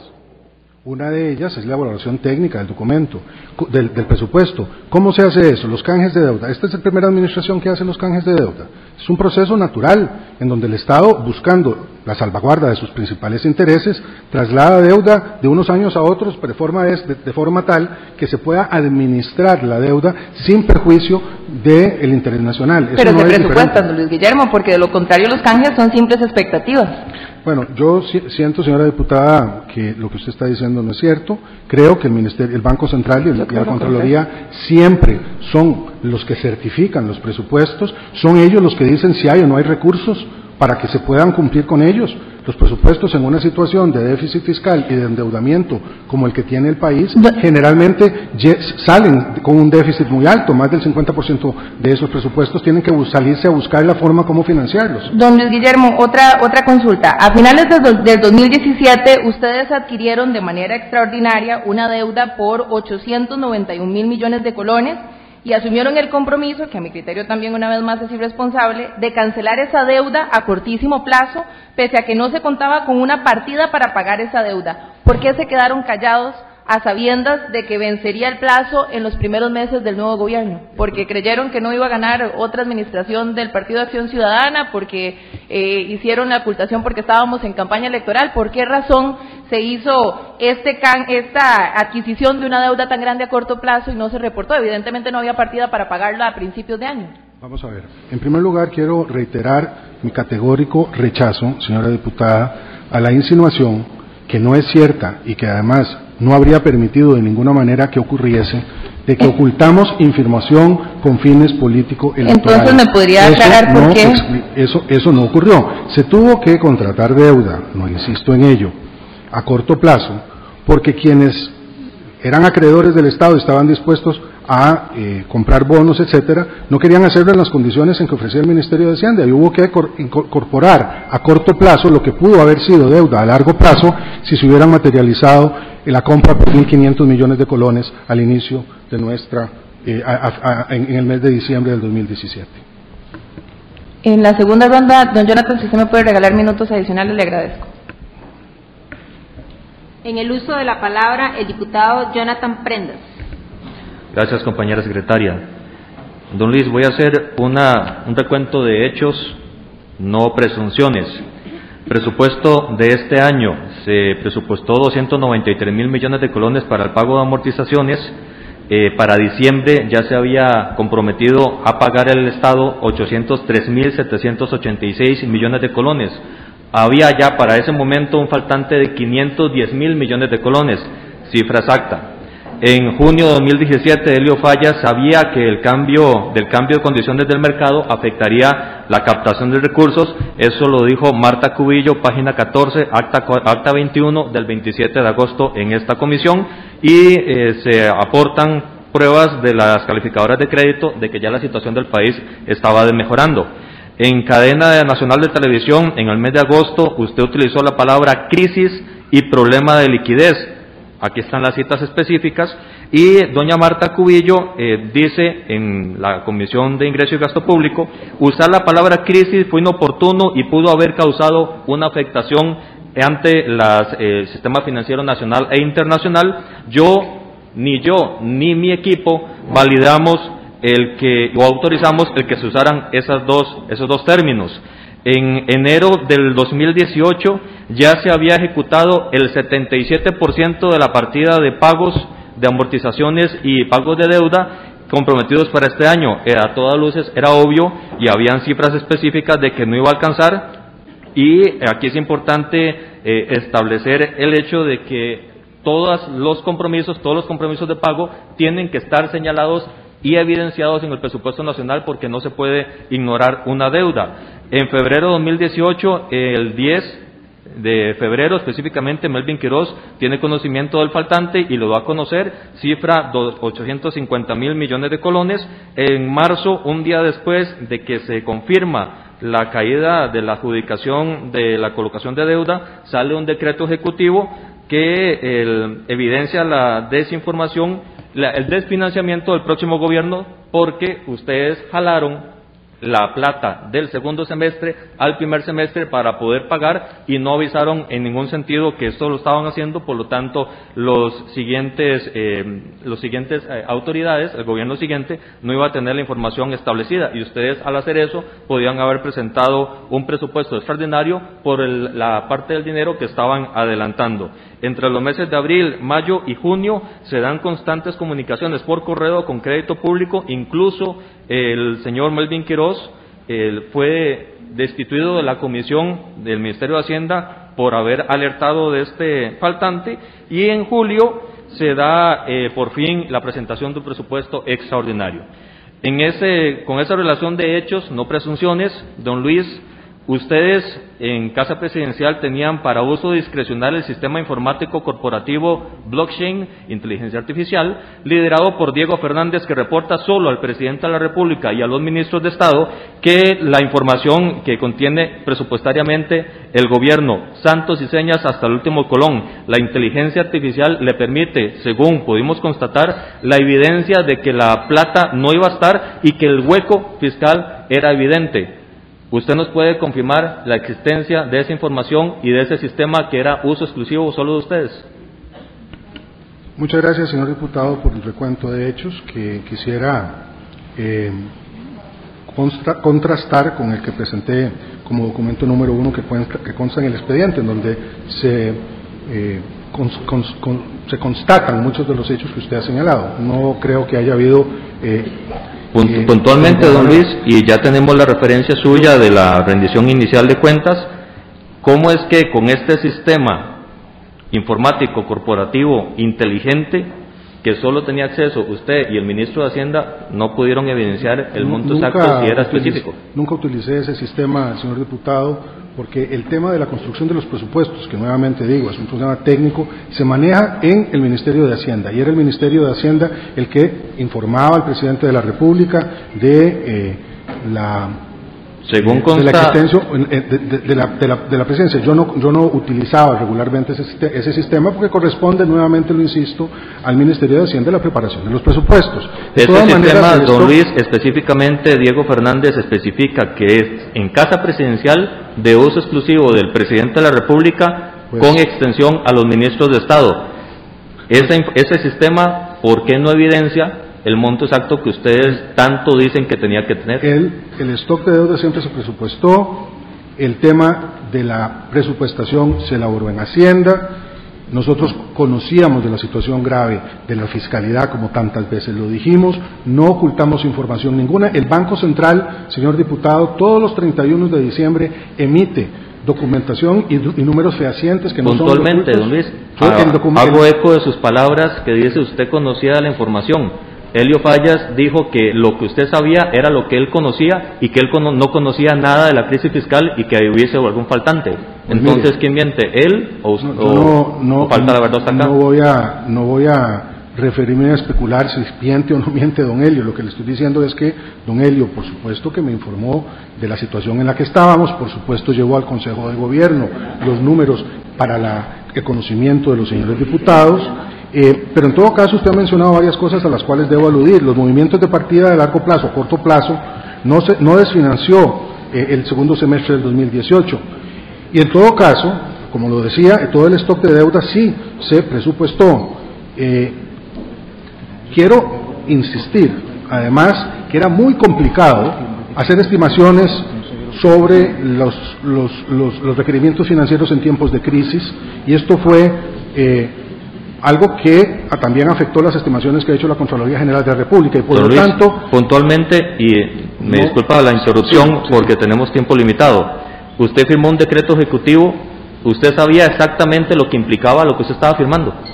¿Sí o, nada más con todo respeto sí o no sí, vamos a ver. Sí sí yo yo dos cosas que son importantes de mencionar. Don Diego Fernández es funcionario de esta administración no de la administración mía. Pero además eh, no utilicé ese sistema yo no, no, ¿Usted no sabía lo, que estaba firmando con el decreto, puntualmente lo que implicaba. Si, por saber usted se refiere al mal llamado hueco fiscal, tal como ha sido definido por algunos miembros de esta comisión, no señor, no conocía el hueco fiscal.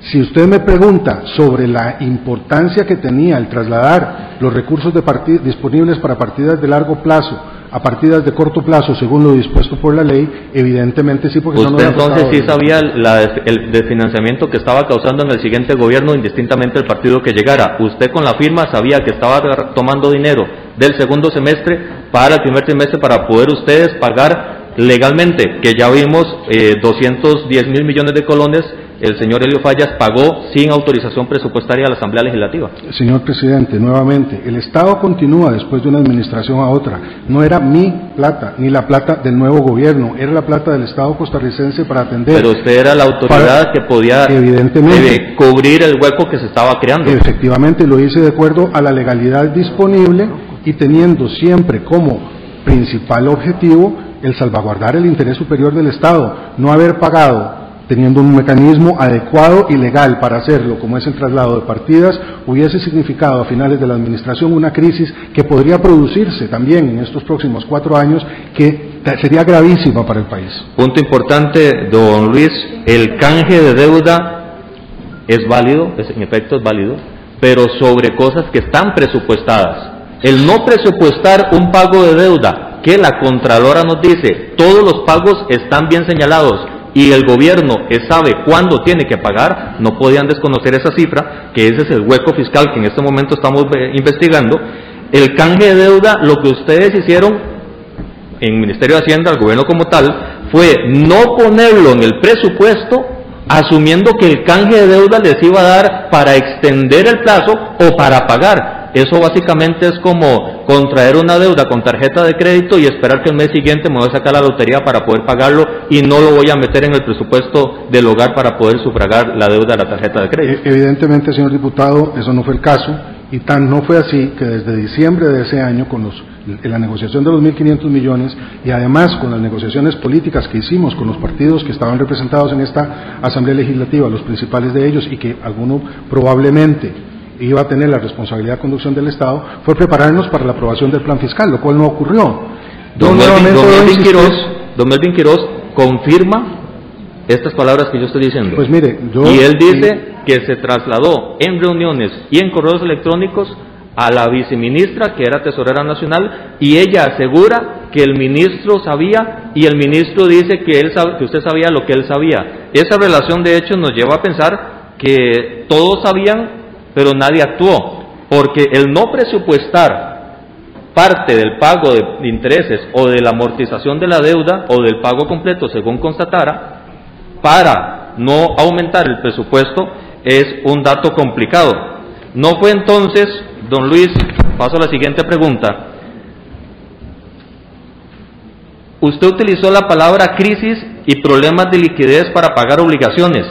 Puntualmente, don Luis, quién le escribió ese discurso y quién le autorizó a Casa Presidencial utilizar esas dos frases si Tesorería Nacional y el equipo técnico de Hacienda dice que no. Tres eh, observaciones, señor diputado. Primero, confirmar que todo lo que se dejó en el blockchain no se empleó, no es en mi administración. Ese, ese mecanismo no constaba, no se utilizó, yo no lo utilicé y lo quedado aclarado. Segundo, todo el stock de deuda estaba presupuestado. En tercer lugar, las decisiones que se toman eh, en la presidencia de la República, señor, en, en, ese contexto de la, de, la, de, la, de la campaña, se toman porque el presidente de la República considera que era necesario un acto de transparencia, alertar sobre una situación que nos estaba afectando y podría afectarnos mucho el pago a familias costarricenses que se iban a quedar sin salarios si no se resolvía el problema de liquidez. Ese problema, ese problema no generó ninguna crisis. Pudo haberla generado, dijo doña Marta, pudo haberla generado, pero no la generó. Tan no la generó que recibimos ofertas en diciembre por 3.700 millones de dólares para que vendiéramos bonos por ese monto y Hacienda escogió vender únicamente 1.500 millones de bonos, negociación que se malogró, como ya se ha señalado. Entonces, no hubo aquí eh, imprudencia en el manejo de esa cadena, ni tampoco la eh, explicación razonable de que si no hubiésemos alertado, no habría habido explicación para el decreto que firmamos, como se señaló en mi. Don Luis, nada más, ya se nos acabó el tiempo de esta intervención. Para la siguiente, seguramente tendremos más preguntas específicamente de esos 1.500 millones, igual que los compañeros. Eh, nada más fue contratos de colocación eh, para dejar específico lo que pasó con los 1.500 millones. Continúa en el uso de la palabra el diputado Eric Rodríguez Steller. Señor expresidente, días antes de finalizar su mandato, usted expresó en un medio de prensa que diría que le diría a los costarricenses que se lamentaban por haber votado por usted, lo siento mucho y que piense mejor el voto la próxima vez. ¿Usted está pensando en las próximas elecciones presidenciales del 2022? ¿Aspirará usted a la reelección en el 2022? No, señor diputado, así lo indiqué con toda claridad desde la campaña electoral.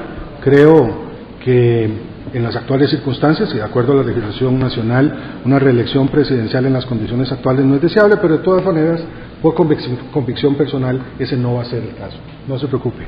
Muchas gracias. No, no, me alegra, no me preocupa. Este, don Luis Guillermo, durante su gobierno, ¿cuál fue el partido de Acción Ciudadana que, nos gobernó? ¿El suyo? ¿El del fundador del partido, Otón Solís? Dicho sea de paso, mejor diputado de oposición anteriormente. ¿Cuál PAN nos gobierna hoy?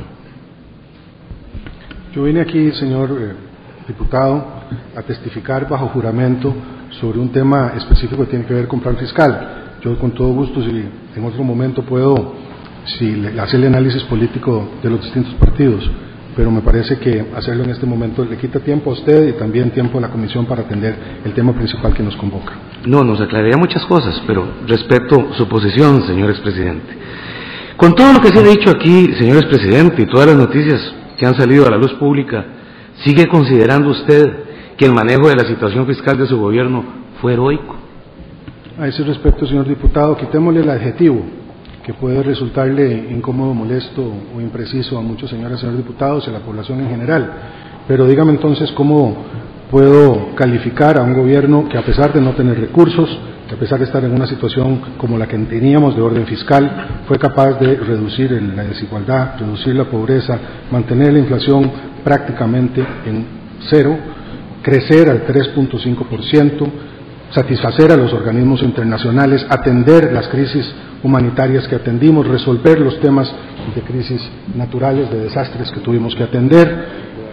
Yo no, no quisiera insistir en el tema de la heroicidad, que dicho sea de paso, nunca me atribuí, sino que lo atribuí a los equipos de gobierno. Pero en todo caso, supongo que objetivamente tendrá que decirse que se hizo una labor extraordinaria.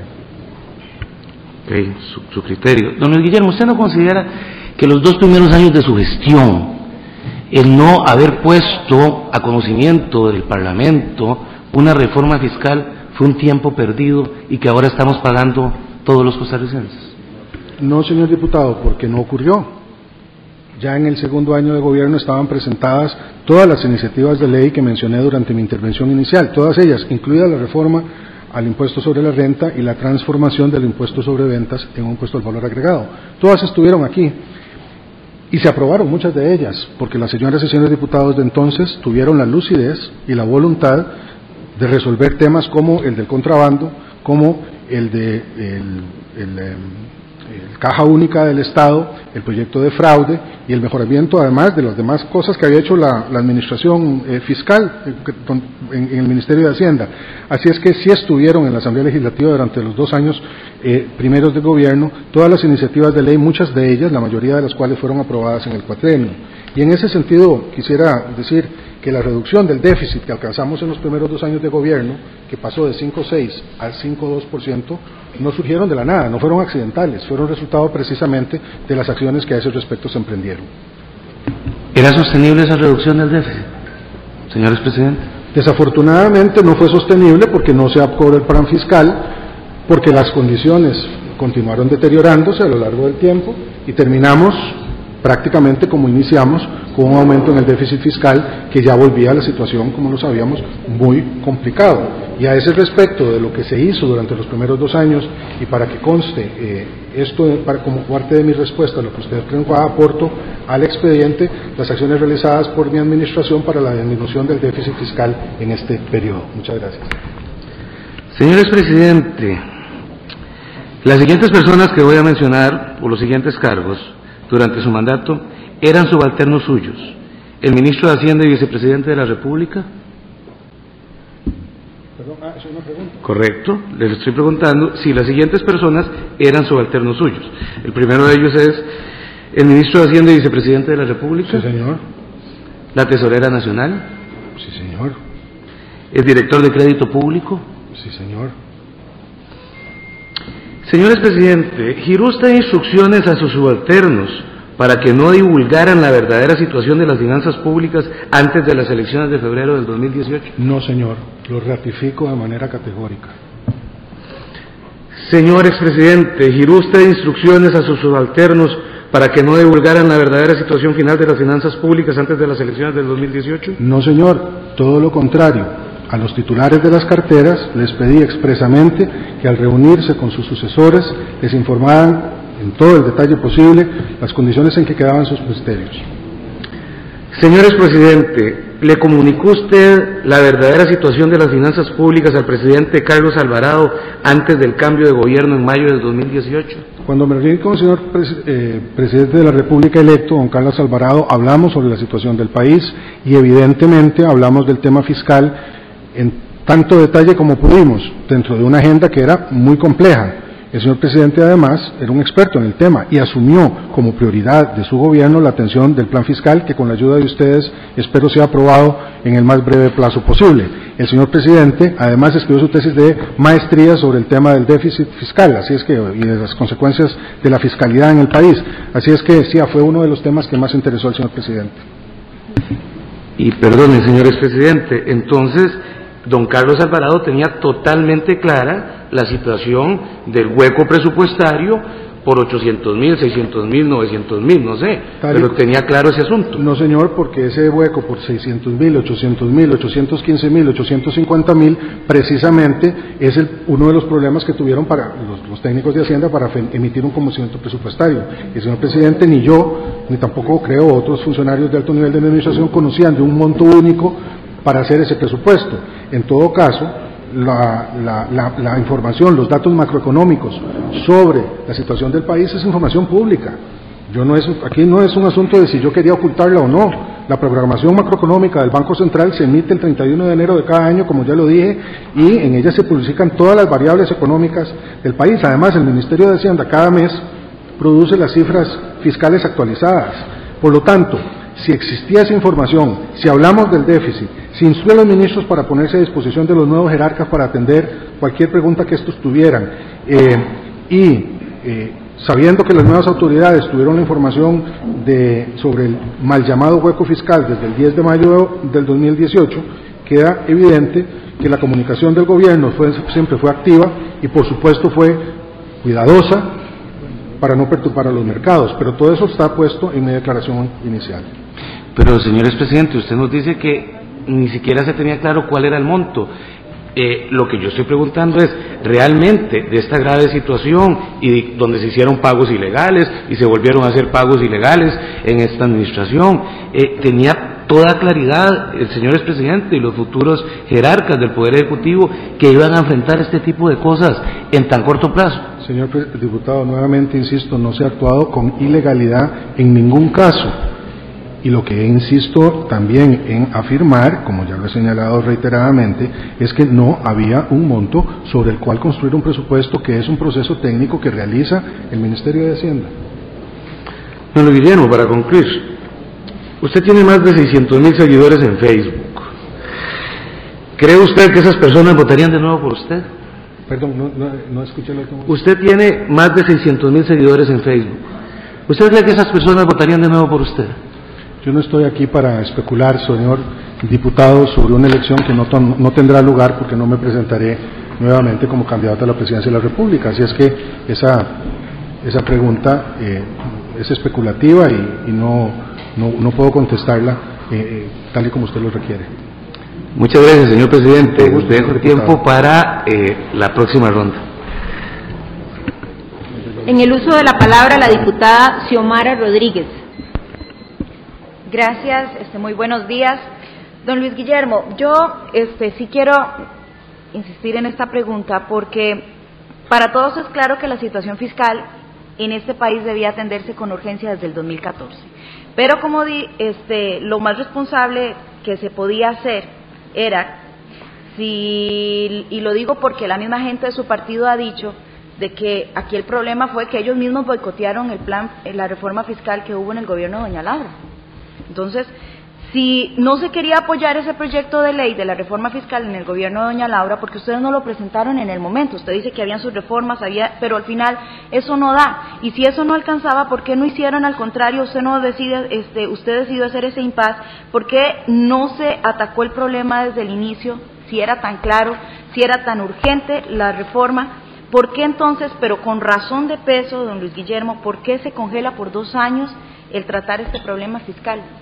Nuevamente, señora diputada, muchas gracias por su pregunta eh, e insisto en lo que ya señalé. En los primeros dos años de la Administración se tomaron una gran cantidad de medidas que permitieron reducir significativamente los problemas que teníamos en ese momento. He aportado para el expediente la lista de acciones que en esos dos años se realizaron, incluida la aprobación de los proyectos de ley sobre fraude fiscal, contra el contrabando, sobre caja única, etcétera, sobre pensiones de lujo, en fin, una serie de, de medidas. La administración, señora diputada, nunca descuidó sus obligaciones en materia de atención del déficit y de la deuda. Siempre se atendieron. Se atendieron con responsabilidad, se atendieron oportunamente y se, emitieron, se eh, atendieron con el apoyo de la Asamblea Legislativa de forma exitosa y oportuna en muchos casos. Lamento que no se hubiese, eh, podido eh, aprobar la reforma apoyada por los organismos internacionales que felicitaban a Costa Rica por esa elaboración técnica, en la cual nos apoyaron, eh, que hubieran traído a la hacienda pública este, ingresos por alrededor del 3.5% del PIB. Eso no fue posible, lo lamento mucho. hubiese sido esa probablemente la mejor forma de atender este mal llamado hueco fiscal en un sentido estructural. Don Luis Guillermo, en enero ya las calificadoras habían bajado la calificación este, del país y eso fue así porque, bueno, se designó en estado y, usted en agosto dice que, que el país está en crisis. ¿Por qué si desde enero ya las calificadoras este, habían bajado la calificación del país? Las calificadoras han estado advirtiendo, eh, señora diputada, sobre la fragilidad de las finanzas públicas nacionales desde hace muchos años, no solamente meses. Las calificadoras llevan el pulso todo todos los meses de lo que hace y no hace el gobierno de la República y son, son altamente sensibles a esas eh, acciones o no acciones de parte del gobierno costarricense. Una y otra vez, eh, en, en, varias ocasiones, no sé, en dos pero por lo menos en, una de ellas las calificadoras mencionaban a la, falta de consenso en la Asamblea Legislativa como una de las razones por las cuales no se habían podido, las anteriores, ¿verdad? Entonces, eh, lo de las calificadoras está on the record, es algo que se sabía y que reiteraron una y otra vez. Costa Rica tiene 15 años de estar en esta eh, incapacidad de encontrar una salida a una situación fiscal que todos sabemos es apremiante y que ya llegó a un punto de no retorno. Don, Luis Guillermo, aquí generan muchas dudas porque aquí hemos tenido al señor don Helio y yo creo que fue una de las cosas que a mí más me preocupó sobre estas sesiones que nosotros hemos tenido, porque don Helio alegó que no informaron del hueco fiscal, porque estimaban en los primeros meses del 2018 hacer operaciones que generaban los recursos. Es decir, fijó todas las esperanzas en un plan que podía fallar y efectivamente falló.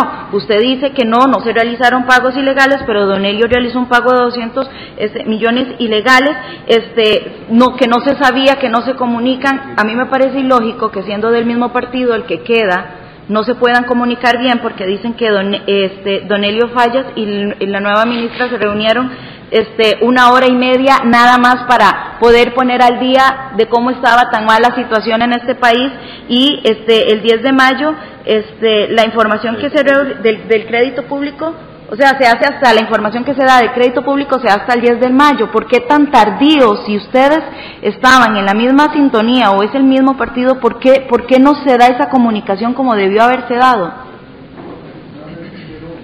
Nuevamente quiero señalar, señora diputada, Primero que es un mal llamado hueco fiscal, no hay un, hueco fiscal, lo que hay es un faltante presupuestario que se, resuelve, eh, se resolvió en el corto plazo trasladando partidas mediante un procedimiento que era, que era y sigue siendo legal. Segundo, no hubo por lo tanto pagos ilegales. Tercero, que las discusiones sobre esa, ese faltante tienen como trasfondo una multiplicidad de, números, de montos, que son hasta siete diferentes y que esos continúan tanto en mi administración como en la siguiente. No es un asunto que se termina con mi administración, continúan.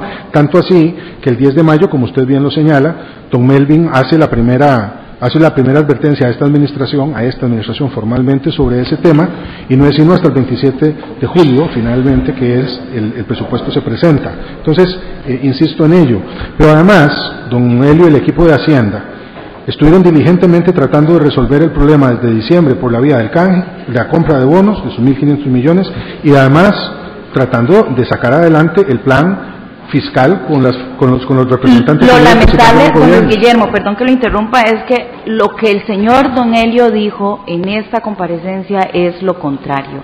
El señor más bien estaba este, riéndose, desconocía de todo y le agradecía a Dios no ser el ministro de Hacienda de este momento. Y le leo el artículo este 14 de Ley de Control Interno, dice, obliga al ministro a implementar un sistema de valoración de riesgo. Con ello debía prever qué pasaría si el, si el plan fallaba y tomar medidas alternativas en este caso. No se hizo, faltó a su deber y el presidente, a ver, usted como presidente del Poder Ejecutivo este, este, superior a ese ministro, no se plantea nada, no había otro plan B. Vamos a ver.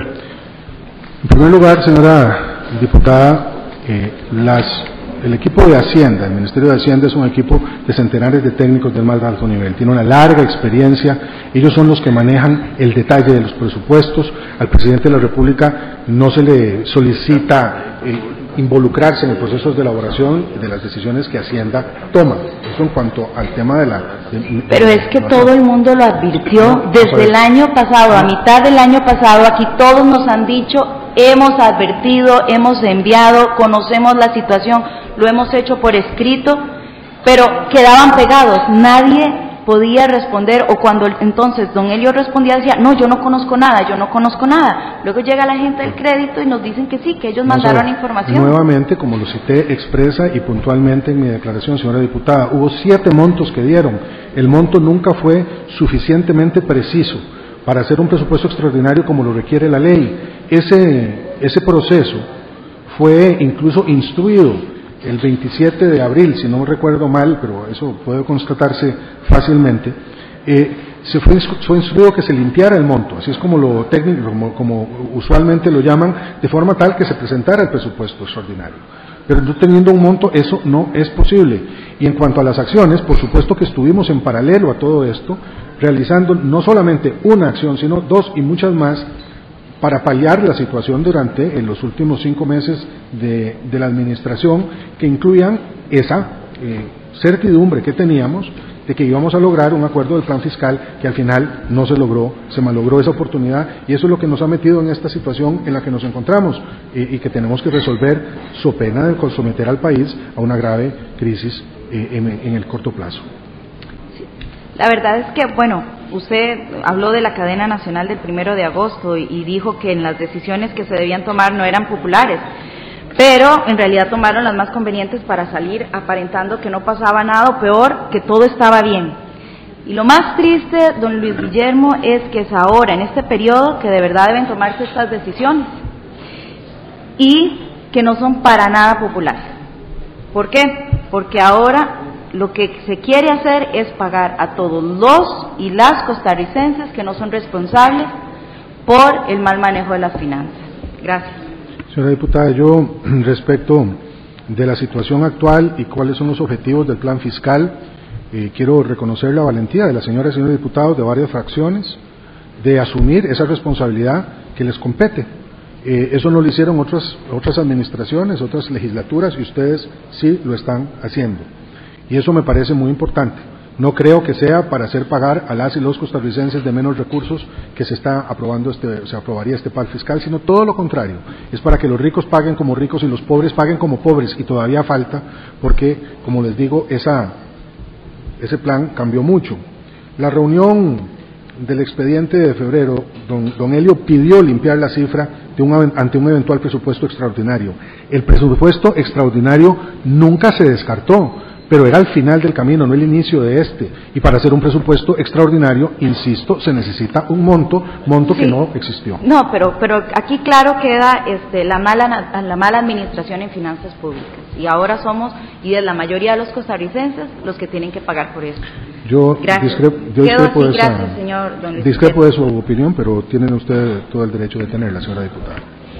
Procedo a darle el uso de la palabra al diputado Otto Vargas.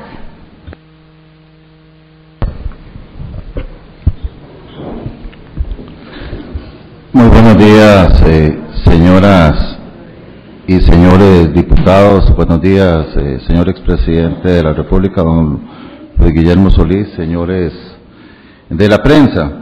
Don Luis Guillermo, yo quisiera eh, leerle algunos temas que estoy totalmente seguro que usted conoce relacionados con las finanzas del Estado durante su mandato.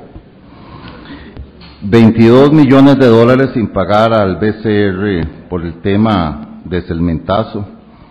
Lamentablemente quizás el, el peor acto de corrupción que la historia de este país recuerde 8 mil millones de colones por la pifia de 80 metros en la carretera que comunica APM Terminals con la ruta 32, la inversión de 133 mil millones de, de, colones del Ministerio de Hacienda al Banco Crédito Agrícola de Cartago que aún no se recuperan, el hueco presupuestario por 900 mil millones de colones, la emisión de títulos de valor de la deuda pública en noviembre y diciembre para pagar los salarios aguinaldo de los funcionarios públicos y la disminución del 0.9% con respecto al PIB en la recaudación fiscal según la actual ministra de Hacienda.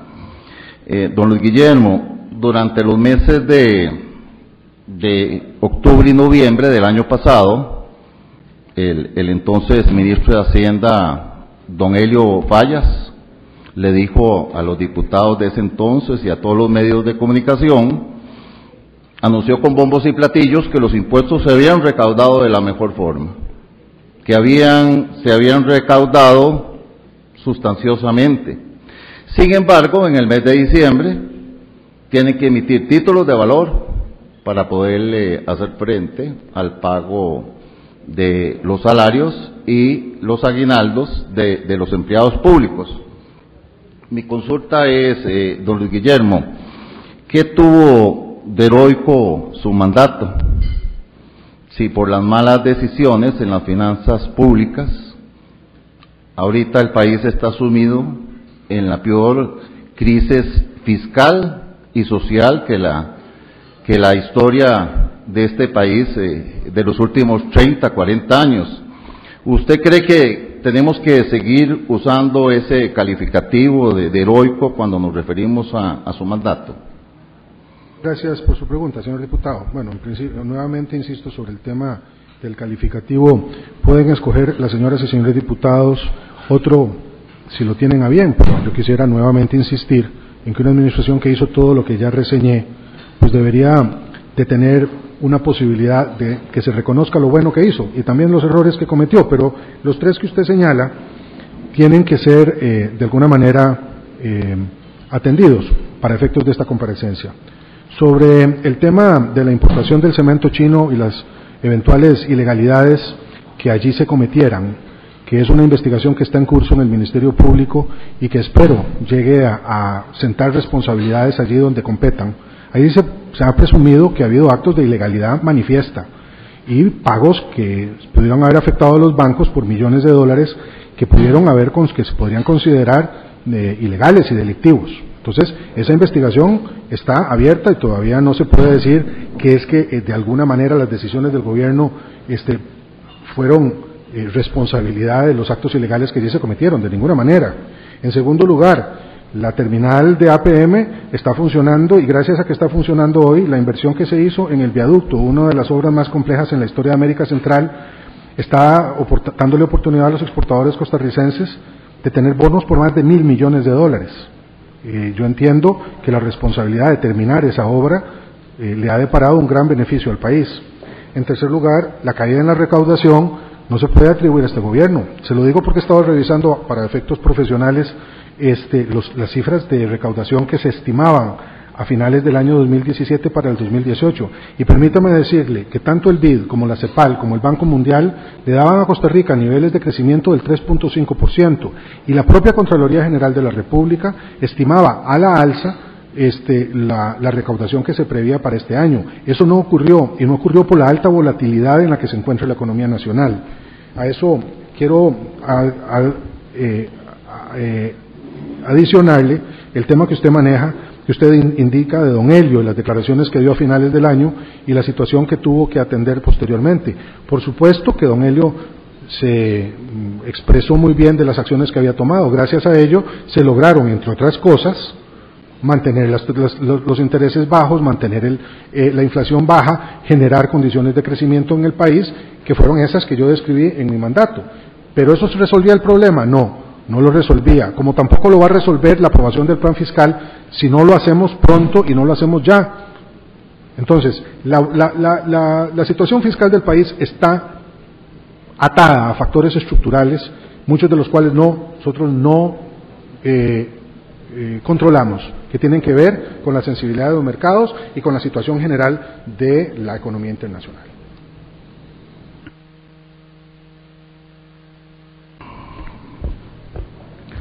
Don Luis Guillermo, usted ha sido enfático aquí en decir que usted no sabía nada sobre eh, este hueco fiscal, este faltante importante dinero de 900 mil millones de colones.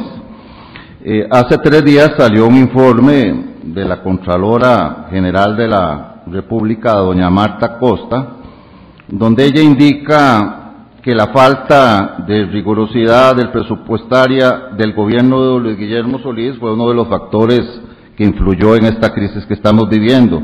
También apunta que la falta de transparencia en los números del Poder Ejecutivo. También dice que el pago ilegal de amortizaciones por la no prevención en el presupuesto de estos recursos. Cuestiona la decisión del gobierno anterior de no presupuestar el aumento en el aporte patronal de sus funcionarios del régimen de invalidez, vejez y muerte, lo que generó una deuda adicional del Estado con la Caja Costarricense del Seguro Social por 60 mil millones de colones.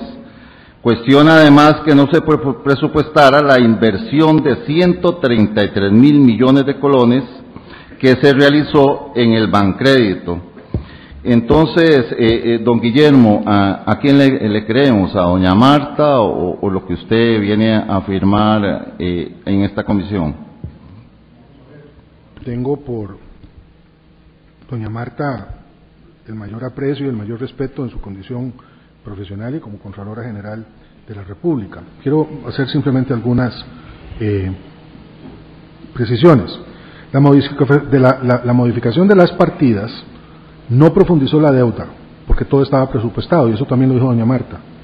Y tenemos, tomamos acciones que, requerían, que no requerían aprobación de la Asamblea Legislativa, según consta en la ley. Nosotros no actuamos nunca ilegalmente, todo fue fundamentado en la ley.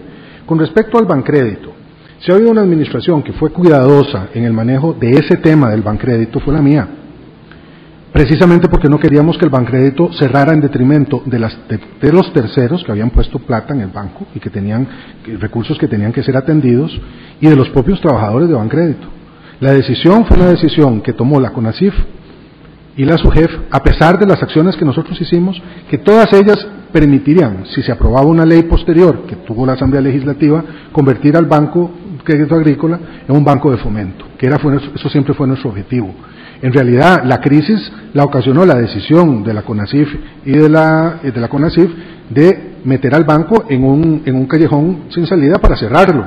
Nosotros hubiésemos preferido que eso no ocurriera y, así, y en esa lógica fue que trabajamos.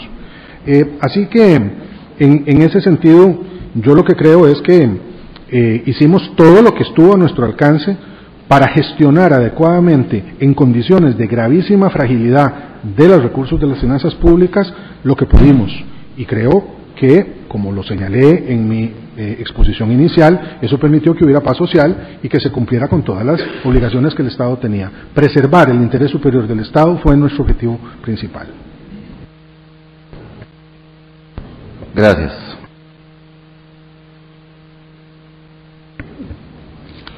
Procedo a hacer uso de la palabra de acuerdo al orden que estamos llevando. Don Luis Guillermo, eh, usted durante su campaña le decía a todos los costarricenses de que con Costa Rica no se juega. Ese fue un eslogan que prácticamente todo el mundo conoció y a todo el mundo se le quedó. Sin embargo, después de esta situación, a mí me da la impresión que usted no solamente no jugó con Costa Rica, le metió una goleada a todos los costarricenses con este acto eh, en el cual hoy todos estamos todavía atónitos de lo que está pasando. Revisando los presupuestos de los últimos años, don Luis Guillermo, podemos notar que en el presupuesto de este año, del 2018, se dejaron de presupuestar 300 mil millones menos para pago de intereses. O sea, usted paga la electricidad y todos los meses paga 30 mil, pero un mes decide no presupuestar 30 mil, sino decide presupuestar solamente 5 mil, ¿verdad? Esa práctica me parece, eh, me parece inusual, ¿verdad? Y esa práctica podría entonces generarle a uno una serie de suposiciones. Por ejemplo, eh, voy a demostrar que he hecho un mejor manejo de mis finanzas eh, y no estoy incorporando 300 mil millones menos en la partida de amortización. Yo supongo que eso fue una práctica, y aquí solamente voy a hacer una suposición, que era una manera, eh, nos la vamos a jugar cuando coloquemos los bonos y este, eh, una vez que los coloquemos no, no pasa nada. El tema es que los bonos no se colocan, en parte no se colocan por la lamentable cadena nacional que usted emitió en agosto del 2017, donde generó un temor importante hacia los inversionistas que eh, después costó mucho volverlos a llamar y que quisieran abonar. Usted como jefe de Estado que firmó el presupuesto, don Luis Guillermo, ¿quién asesoró a usted técnicamente para aceptar que el presupuesto del 2018 trajera 300 mil millones menos, menos, ¿verdad? De lo que normalmente los presupuestos de los últimos cinco años atrás traían. No le estoy diciendo que incrementara 300 mil millones, sino que dejaran de incorporarse 300 mil millones menos de lo que los otros presupuestos de años anteriores traían. Muchas gracias, señora diputada. Sigo absolutamente convencido de que el interés superior del Estado y que la, la salvaguarda de los mejores intereses del país hacen que no se deba jugar con Costa Rica. Y créame que hice todo lo posible durante mi administración por respetarla y por cuidarla y por impedir que nuestra gente sufriera por eh, errores de gobierno. Disculpe que lo interrumpa, don Guillermo, pero el tiempo es muy limitado. ¿Quién lo asesoró a usted, don Luis Guillermo? Sobre ese tema, señora diputada, nuevamente insisto, los presupuestos de la República, generales de la República, son elaborados por técnicos de Hacienda subiendo disposiciones que están en la ley. El presidente de la República no hace los presupuestos. Los presupuestos los hacen eh, los técnicos de Hacienda. Eso ya usted nos lo dijo y eso lo tenemos claro, este, lo, lo entendemos muy bien.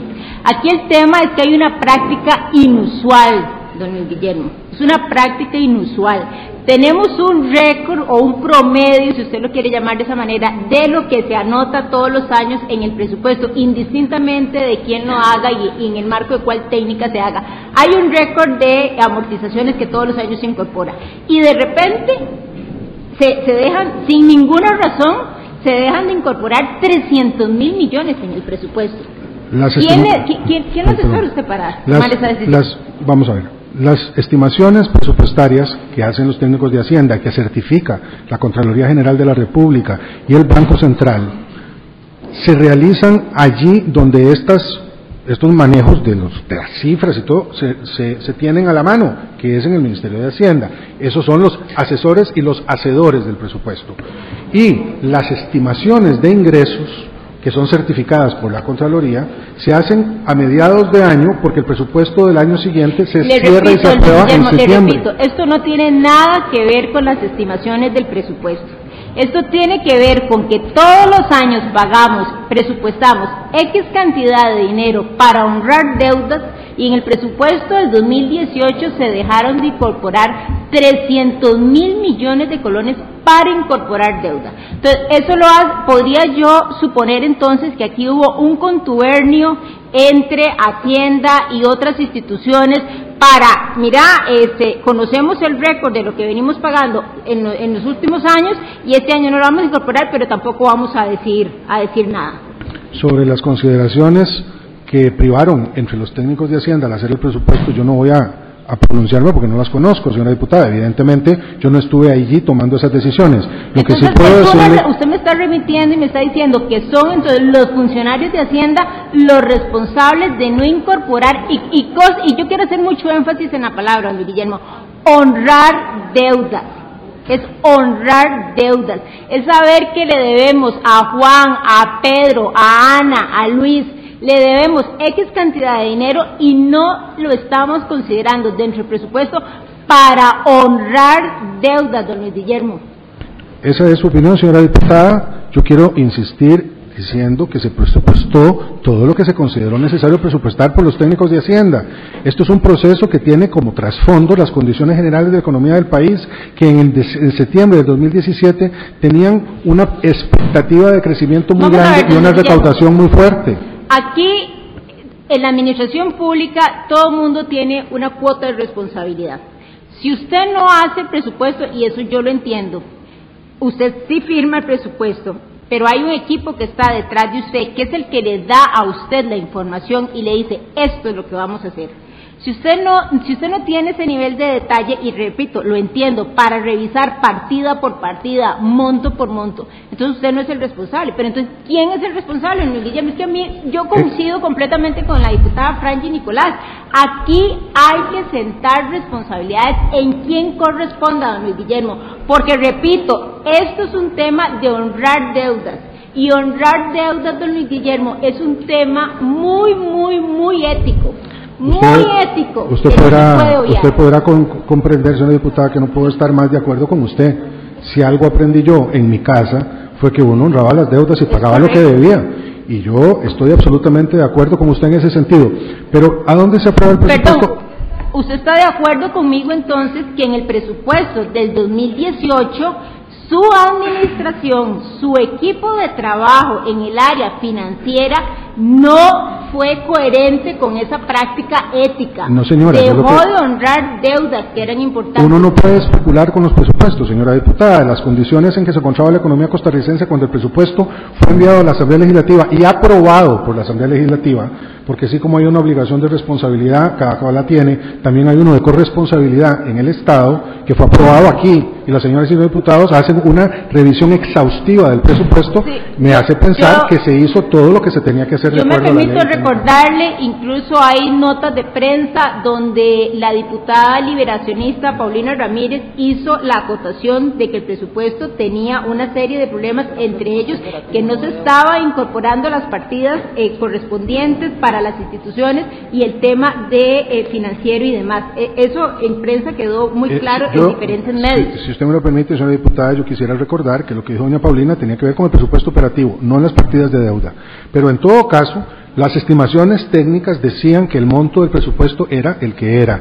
Yo, a partir de esa estimación de quienes manejan los datos, firmé el presupuesto que vino a la Asamblea, donde fue sometido a un escrutinio por las señoras y señores diputados y aprobado tal y como fue enviado. Esa fue la, con las modificaciones obviamente que se le hacen normalmente. Don Guillermo, nuevamente le vuelvo a hacer la pregunta. ¿Quién entonces es el responsable de que no incorporáramos 300 mil millones de colones para pagar intereses de deuda. ¿Quién es el Nuevamente le contesto lo que yo puedo contestarle, señora diputada, y es que el presupuesto y las estimaciones que el presupuesto trae son hechas por técnicos en el Ministerio de Hacienda y que son, refrendadas y son, y son refrendadas y son refrendadas a partir de certificaciones que emite la Contraloría General de la República y el Banco Central. O sea que esto no es tampoco un invento del Ministerio de Hacienda. Perdón, pero la práctica nadie la está poniendo en duda. Yo estoy segura que los técnicos siguieron la rigurosidad de lo que dice la ley, de lo que dice la práctica de cómo se elabora un presupuesto. Eso nadie lo está poniendo en tela duda.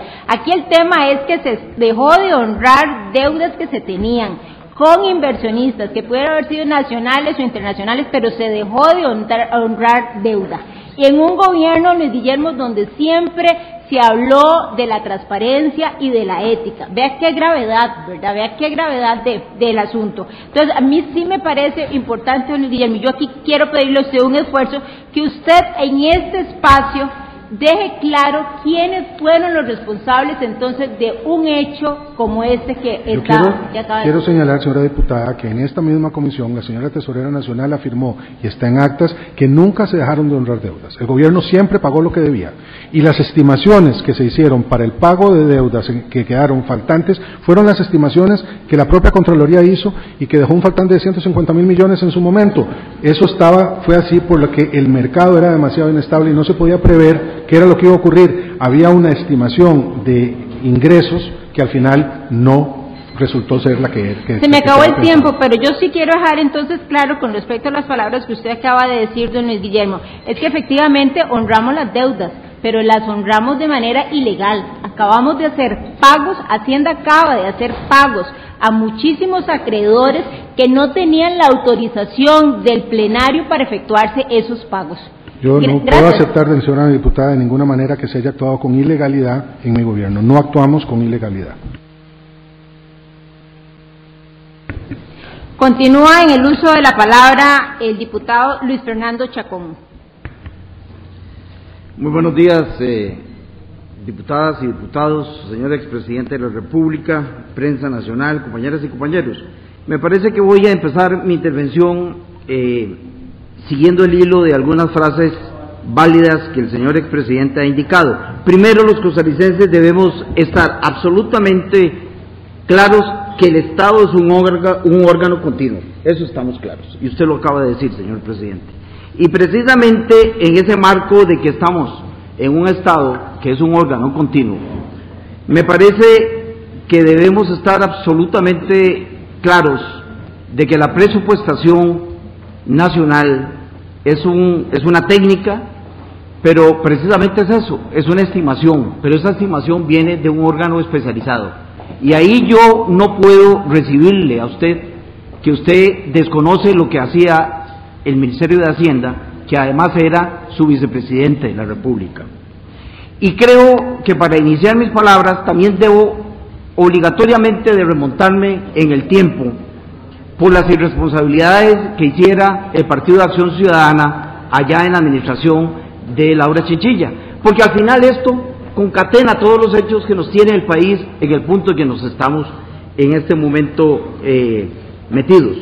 Y es que precisamente los diputados de aquel entonces, diputados del PAC, del gobierno, del, partido que lo hizo usted presidente, don Guillermo, eh, el ex diputado Juan Carlos Mendoza, que también fue ex embajador suyo en su gobierno y que hoy es ministro de comunicación del actual gobierno PAC, fue uno de los que se tiró a las calles a oponerse al plan fiscal que impulsó la administración Chinchilla en aquel momento, que hubiera evitado que este país llegara al filo del abismo en que estamos.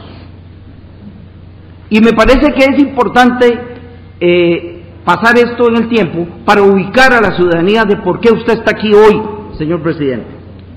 Y es que la misma Contraloría General de la República en el 2013 ya había advertido de las tendencias y de la urgencia de atender la relación de la deuda versus PIB. Y es que en el 2018 también, y lo leo textualmente para correr con el tiempo, es importante, dice la Contraloría, tener presente que la problemática del endeudamiento no solamente se asocia al nivel del mismo y a su constante crecimiento, sino que también los riesgos a los que este expone el portafolio son elementos a considerar, dice la señora Contralora. Pero también dice, conviene prevenir el riesgo de presupuesto, don Luis Guillermo, es decir, de una posibilidad de una eventual insuficiencia en la asignación presupuestaria. Esto no lo digo yo, lo dice la Contralora General de la República. ¿Y por qué digo esto? Porque el Estado tiene la responsabilidad de atender de manera continua la deuda, como lo señaló la, la, diputada Yolene León. No puede ser posible que hoy estemos recibiendo de su parte que usted desconocía si se estaba pagando la deuda o no se estaba pagando la deuda en la suma módica de 300 mil millones de colones. Eso no se lo brinca cualquier venado. Y no es de recibo para Costa Rica que no se haya tomado en consideración esa, esa, esa, esa cifra. Y es que había un falso compromiso, don Guillermo, había un falso compromiso suyo con la reforma fiscal. Porque usted le dijo a todos los costarricenses que no iba a meter mano en los primeros dos años cuando usted ya sabía que había un problema fiscal en este país. Y eso es una irresponsabilidad. Eso no tiene nada de heroico, don Guillermo. Totalmente claro. Y me duele decirlo, porque lo respeto como expresidente, pero respeto más a esta patria y eso es una irresponsabilidad. Me parece que a inicios de su gobierno usted tuvo la excelente oportunidad de generar una reforma fiscal integral, no paliativos como usted acaba de mencionar, una reforma fiscal que generara verdaderamente soluciones al país. Pero ¿qué hizo usted en el primer presupuesto? Lo aumentó 19%. 19% aumentó en su primer presupuesto. Y hoy los costarricenses queremos saber cuál fue la causa de ese 19%. ¿Qué tipo de pactos hizo usted para aumentar ese 19%? Y me parece que esto nos lleva al tema de por qué hoy está aquí. La bomba que generó el huecazo, ya no es el cementazo, es el huecazo, que mantiene en jaque las finanzas del Estado. En el presupuesto del 2018, don Guillermo, y no lo digo yo, aquí tengo las actas de la Comisión de Hacendarios de entonces, se advirtió y se dijo que de las 1.500 subpartidas, de las 8.500 contenidas, el presupuesto que ustedes hicieron subestimaron entre un 40 y un 50% menos en comparación con valores que realmente habían sido ejecutados en años anteriores. Y así lo vinieron a decir los exministros suyos de su gabinete, como fue Karen Mayorga, o su exministra de Ciencia y Tecnología Carolina Vázquez, todos en actas de la Comisión de Hacendarios. No lo digo yo, lo decían sus colaboradores de gabinete. Además hubo una disminución en el renglón de amortizaciones de la deuda, como lo señaló yo en León, en más de un 13%. Tampoco lo digo yo, lo dice la tesorera de su gobierno, Marta Cubillo estaban presupuestando mal. Y Marta Cubillo nos dijo a nosotros que al final ella no sabía quién le daba la orden y terminó diciendo que era un robot el que le daba la orden ¿Ah? para pagar. Porque al final no supo decirnos quién le ordenaba que dejaran de pagar o no pagar.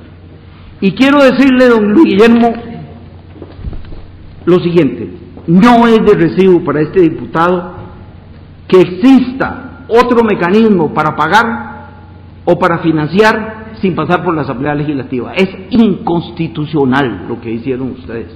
Y esto lo vamos a demostrar.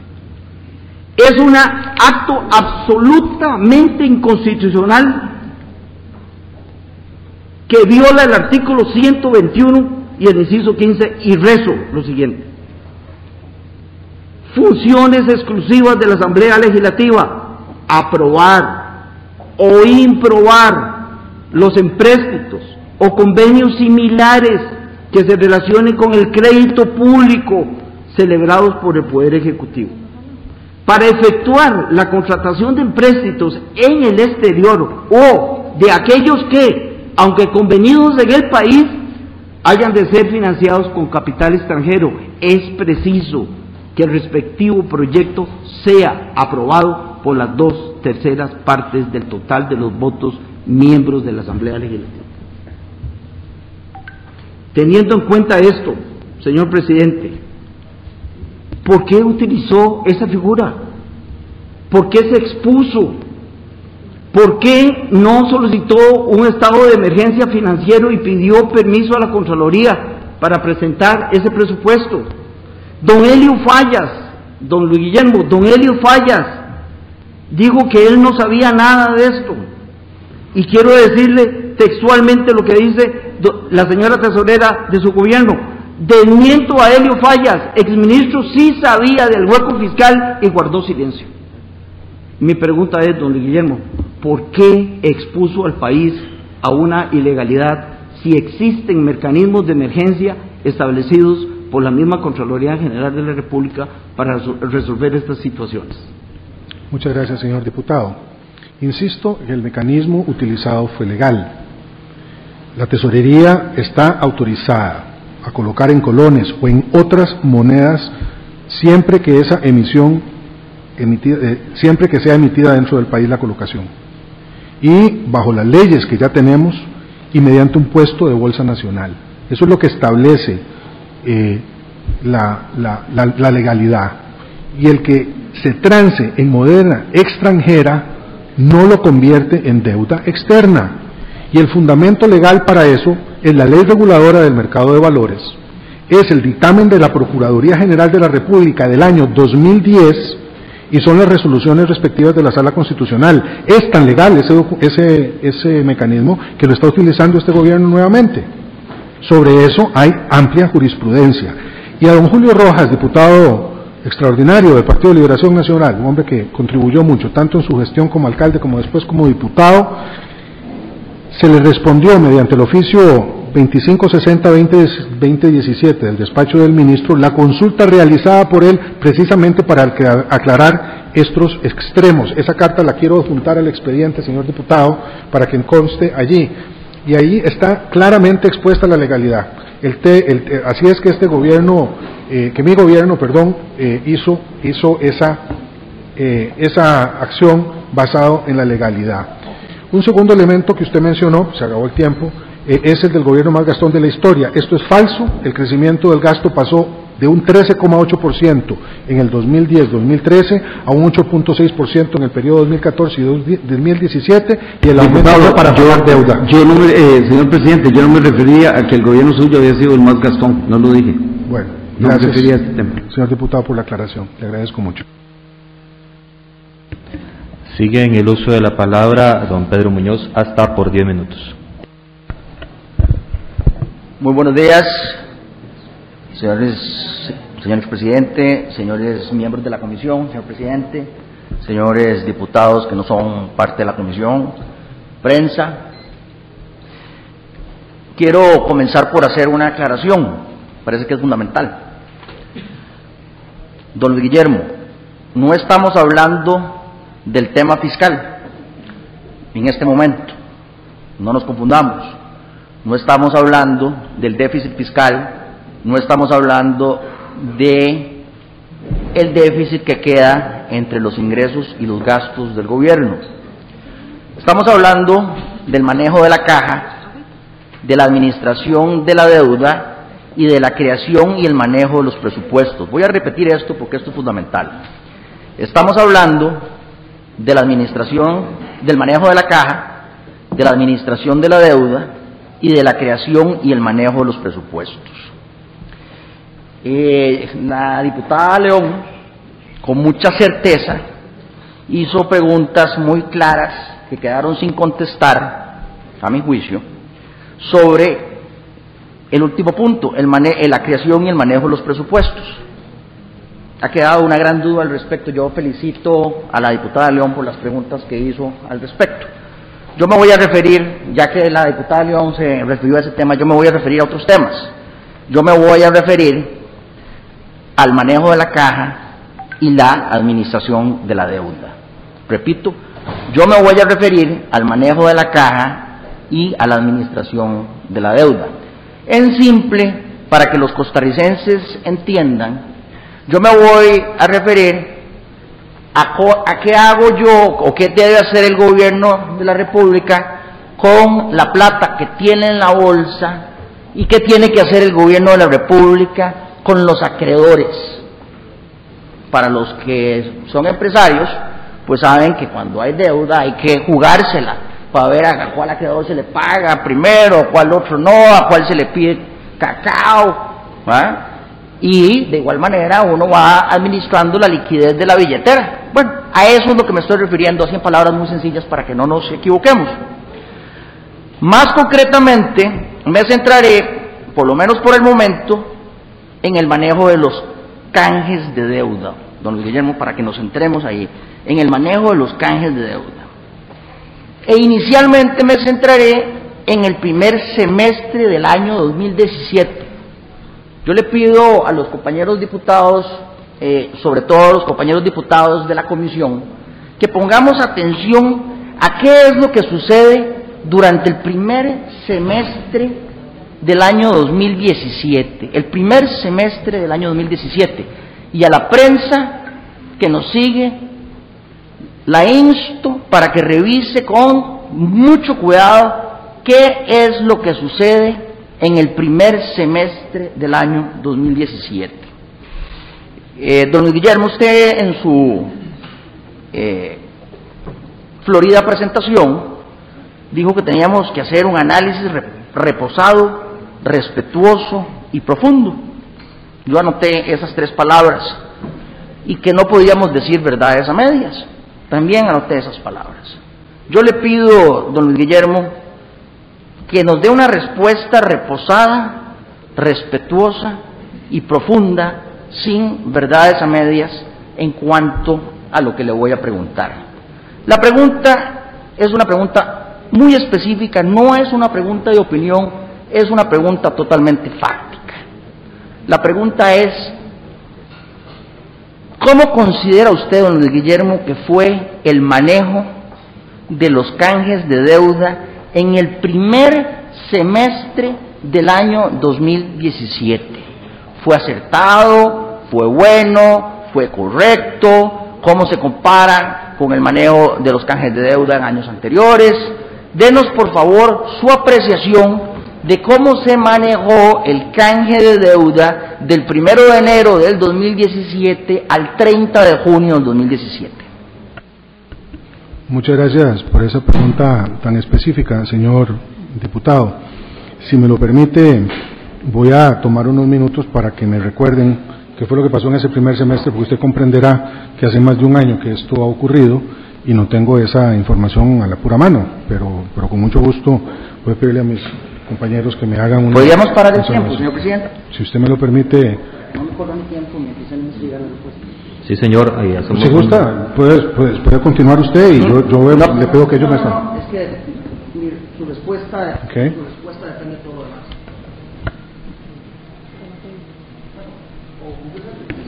Receso de hasta dos minutos. ¿Tú me permitiría cinco minutos, señor presidente, por favor? Receso de hasta cinco minutos a petición de don Luis. Muchas gracias, señor presidente.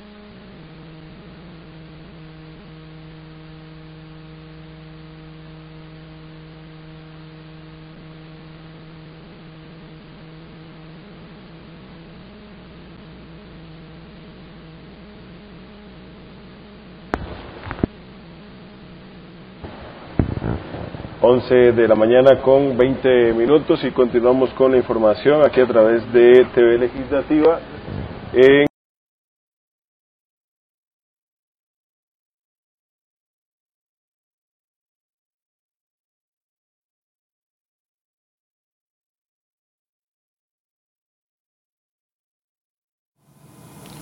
Son las, las,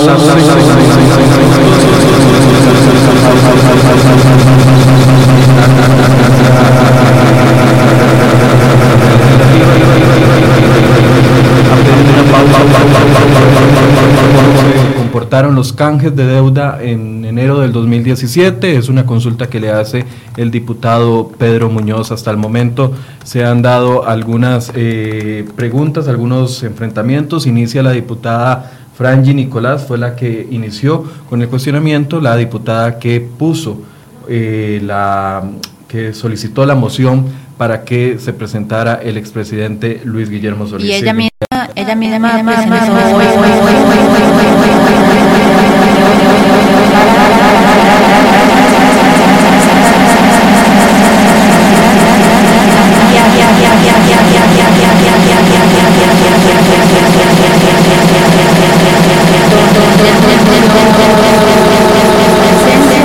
agradeciendo las condolencias que le habían dado por el fallecimiento de su señor padre y ratificando lo que él considera fue un buen accionar de su gobierno en materia fiscal.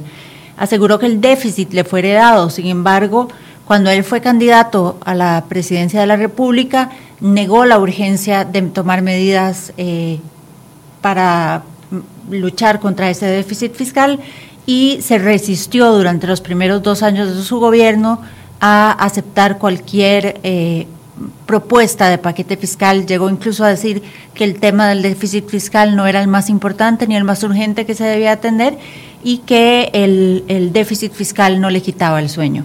Entonces, eh, hoy cambia su discurso y dice que, le fue heredado y que era algo que se sabía desde antes de que él asumiera el gobierno. Hace una confusión ahí entre el déficit fiscal que viene creciendo desde 2009 y el hueco presupuestario que él deja, que son dos temas totalmente diferentes. Sin embargo, hace una, una confusión ahí entre ambos.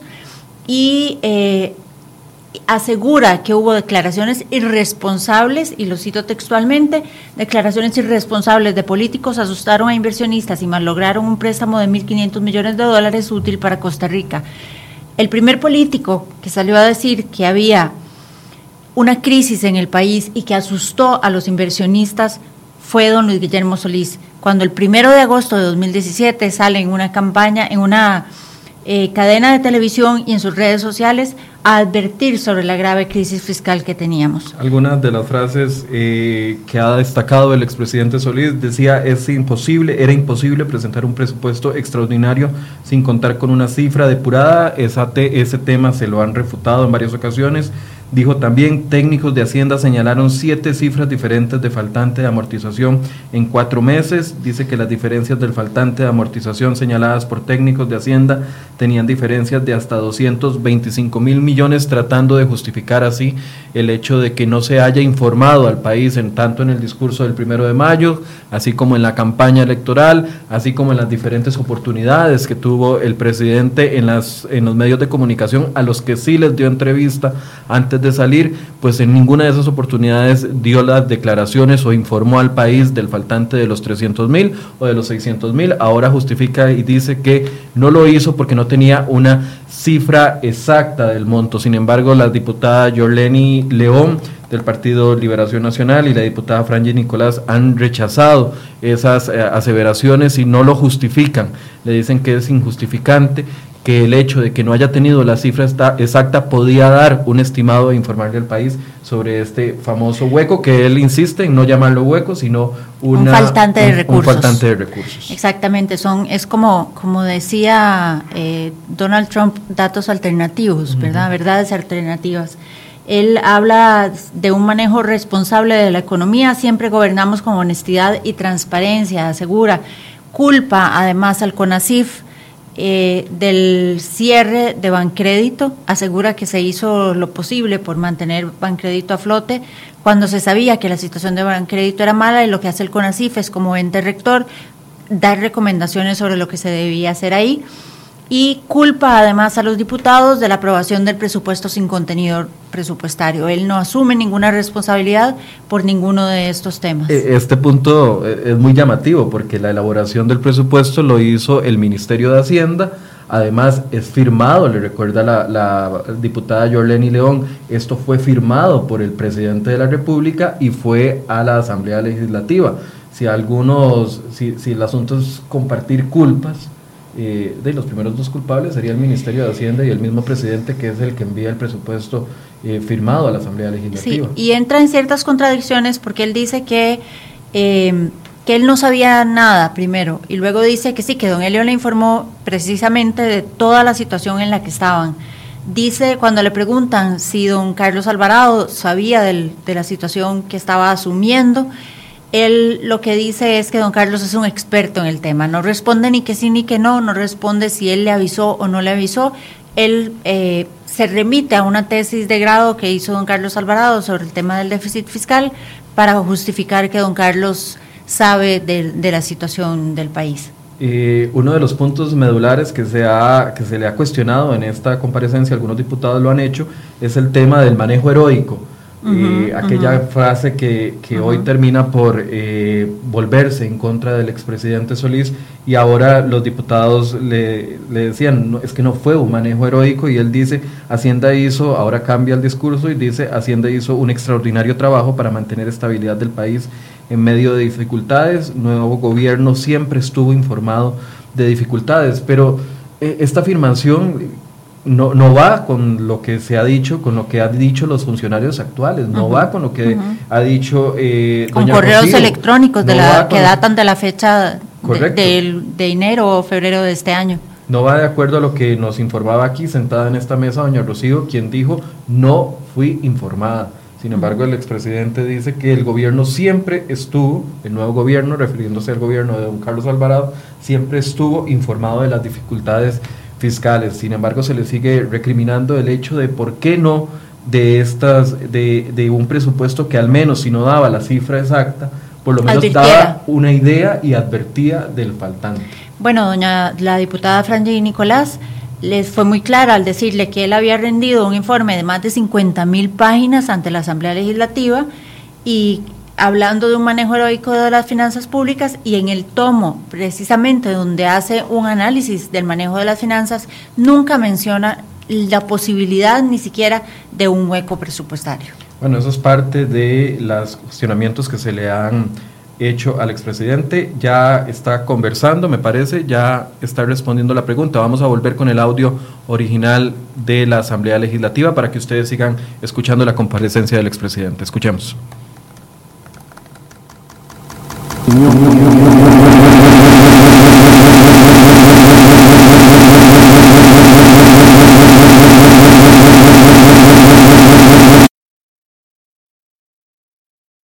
A colocar muy respetuosamente es que esta es materia altamente sensible para los mercados. El que se diga que no se han honrado obligaciones eh, está siendo escuchado por la gente. Aquí debo insistir en que las obligaciones han sido honradas todas ellas y que precisamente, no, no, usted no, no, usted no lo ha dicho, no, no, no estoy hablando, pero nos acerca a un debate que yo quisiera que haya conciencia, no para evadir las discusiones, coloca al país en un, en, una, en, un, en un punto con nuestros acreedores que puede resultar muy delicado. Entonces, sobre este tema específico no voy a opinar eh, si fue buena, fue mala, fue regular, fue ordinaria, fue extraordinaria, eso lo deben saber los técnicos. Y en segundo lugar, pedir también que haya cuidado para que no vayamos a meter al país en búsqueda de la verdad, que estoy dispuesto a, a, buscarla junto con ustedes, eh, al país por andar buscando la verdad en una situación muy delicada.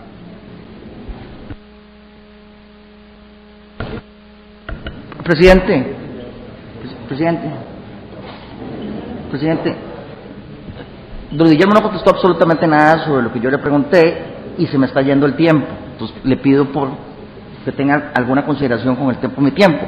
Entonces, si el presidente no quiere contestar, eh, porque no quiere contestar, que me diga cuánta deuda se canjeó en el primer semestre del 2017 y le ruego que me tenga consideración en relación con el tiempo. yo creo que eso lo puede usted preguntar, con, se lo dará con todo gusto la señora tesorera. Ya tiene los datos, el Banco Central tiene los datos, el Ministerio de Hacienda tiene los datos y no vamos a postergar más esta audiencia poniendo a buscarlos ahora en Internet. Me parece en ese sentido, don Pedro, que eh, con todo respeto, mm, el dato específico eh, no es de mi manejo inmediato, yo no estaba haciendo esa... Muchas gracias, muchas gracias. Eh, le pido a mi asesora de prensa que pase el dato a la prensa y le pido, y en el, en el chat de la, de la comisión están los datos.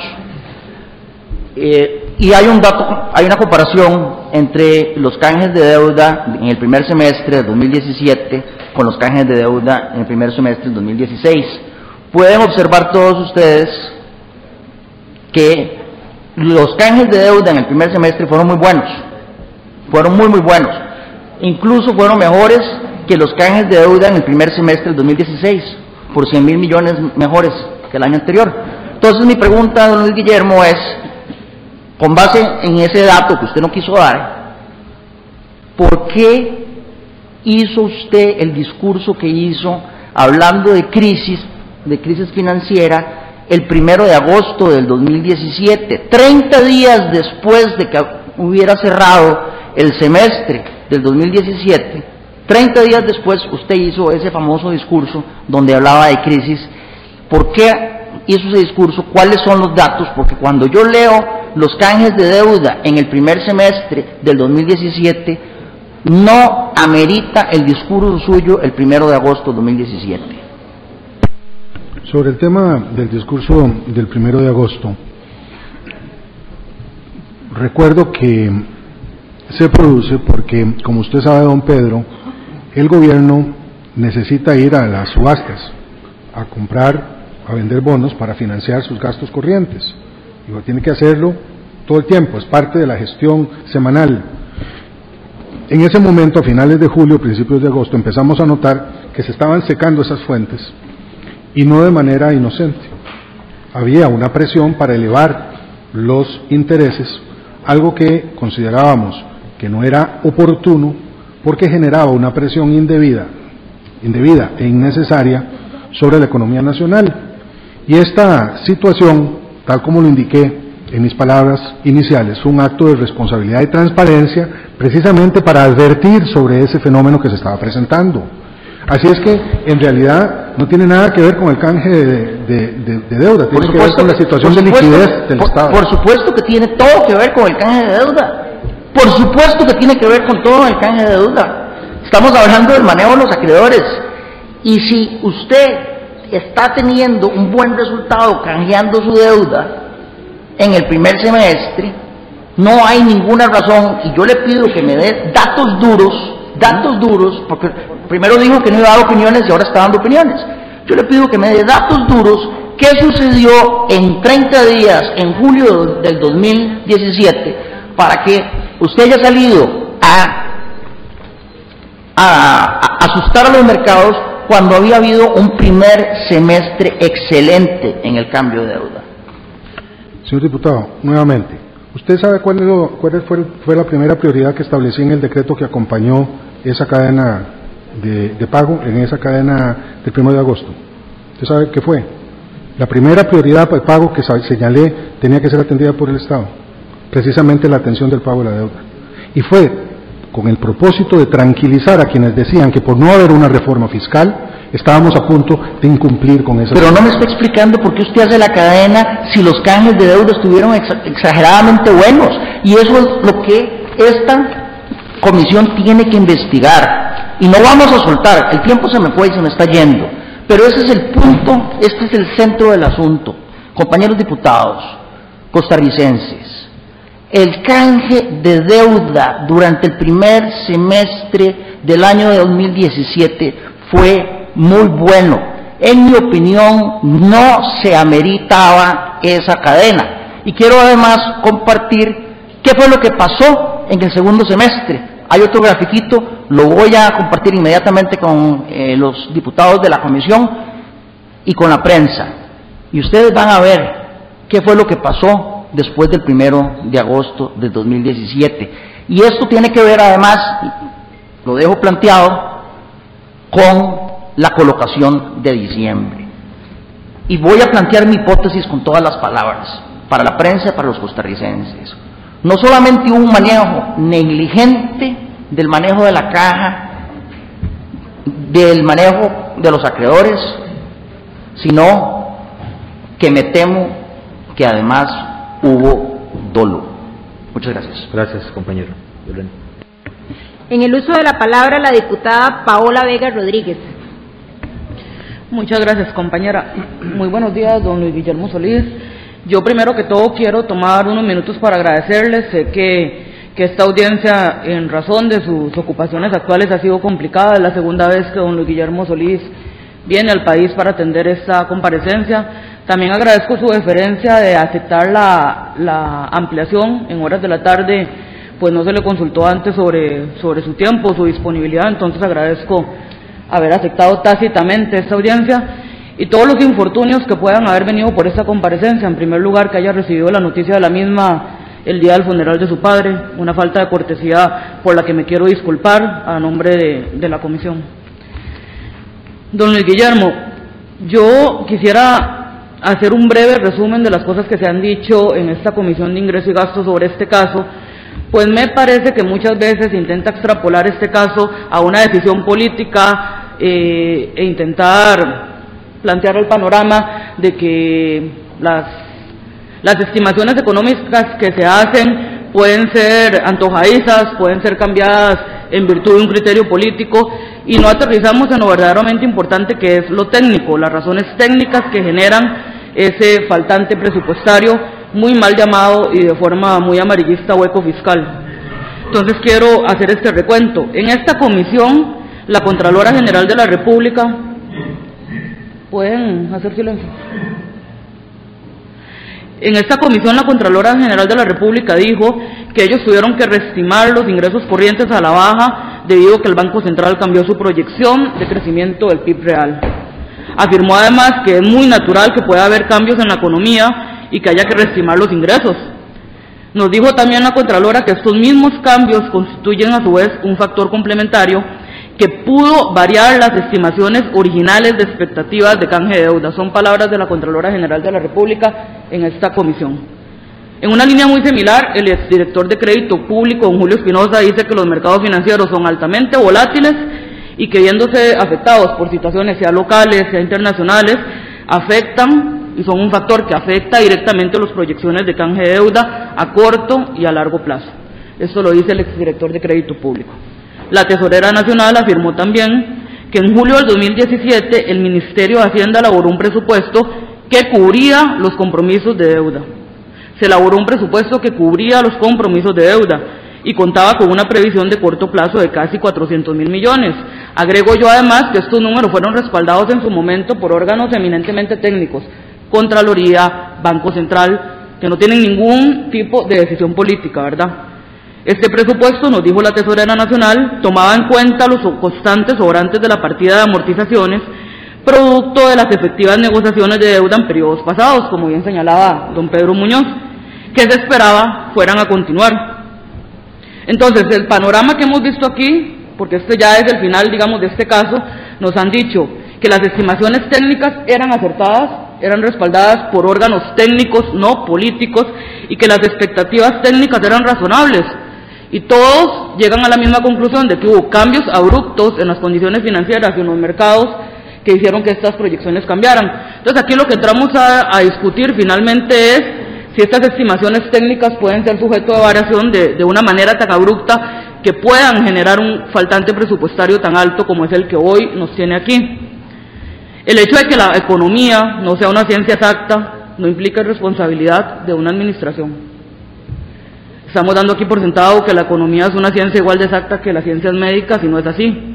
Se basa en estimaciones que pueden cambiar de acuerdo a las condiciones altamente volátiles de un país, además, que ha postergado por años una reforma fiscal y que ha venido acumulando un pago de gasto corriente por deuda que en algún momento nos iba a estallar en la cara. Entonces quiero preguntarle a usted, señor expresidente, ¿usted comparte estas posturas que le he mencionado en esta comisión de que los cambios en las condiciones económicas y la incertidumbre financiera son un causante directo del cambio en las estimaciones de canje de deuda? ¿O considera usted que el presupuesto del 2018 se elaboró a partir de criterios meramente arbitrarios o políticos del Poder Ejecutivo? Gracias.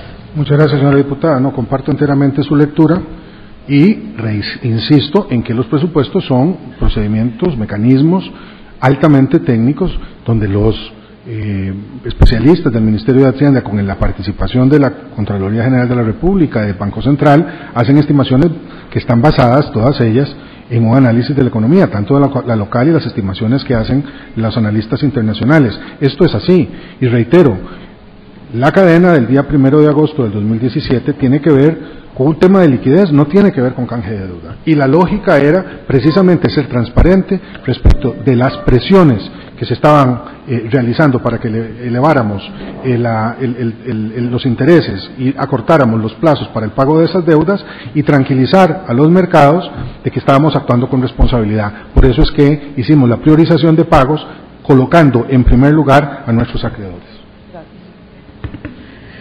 Voy a continuar citando a, la Contralora General de la República, que además me parece uno de los referentes más importantes para despejar esa duda que viene asentándose de que esto es un tema político, cuando evidentemente es un tema técnico.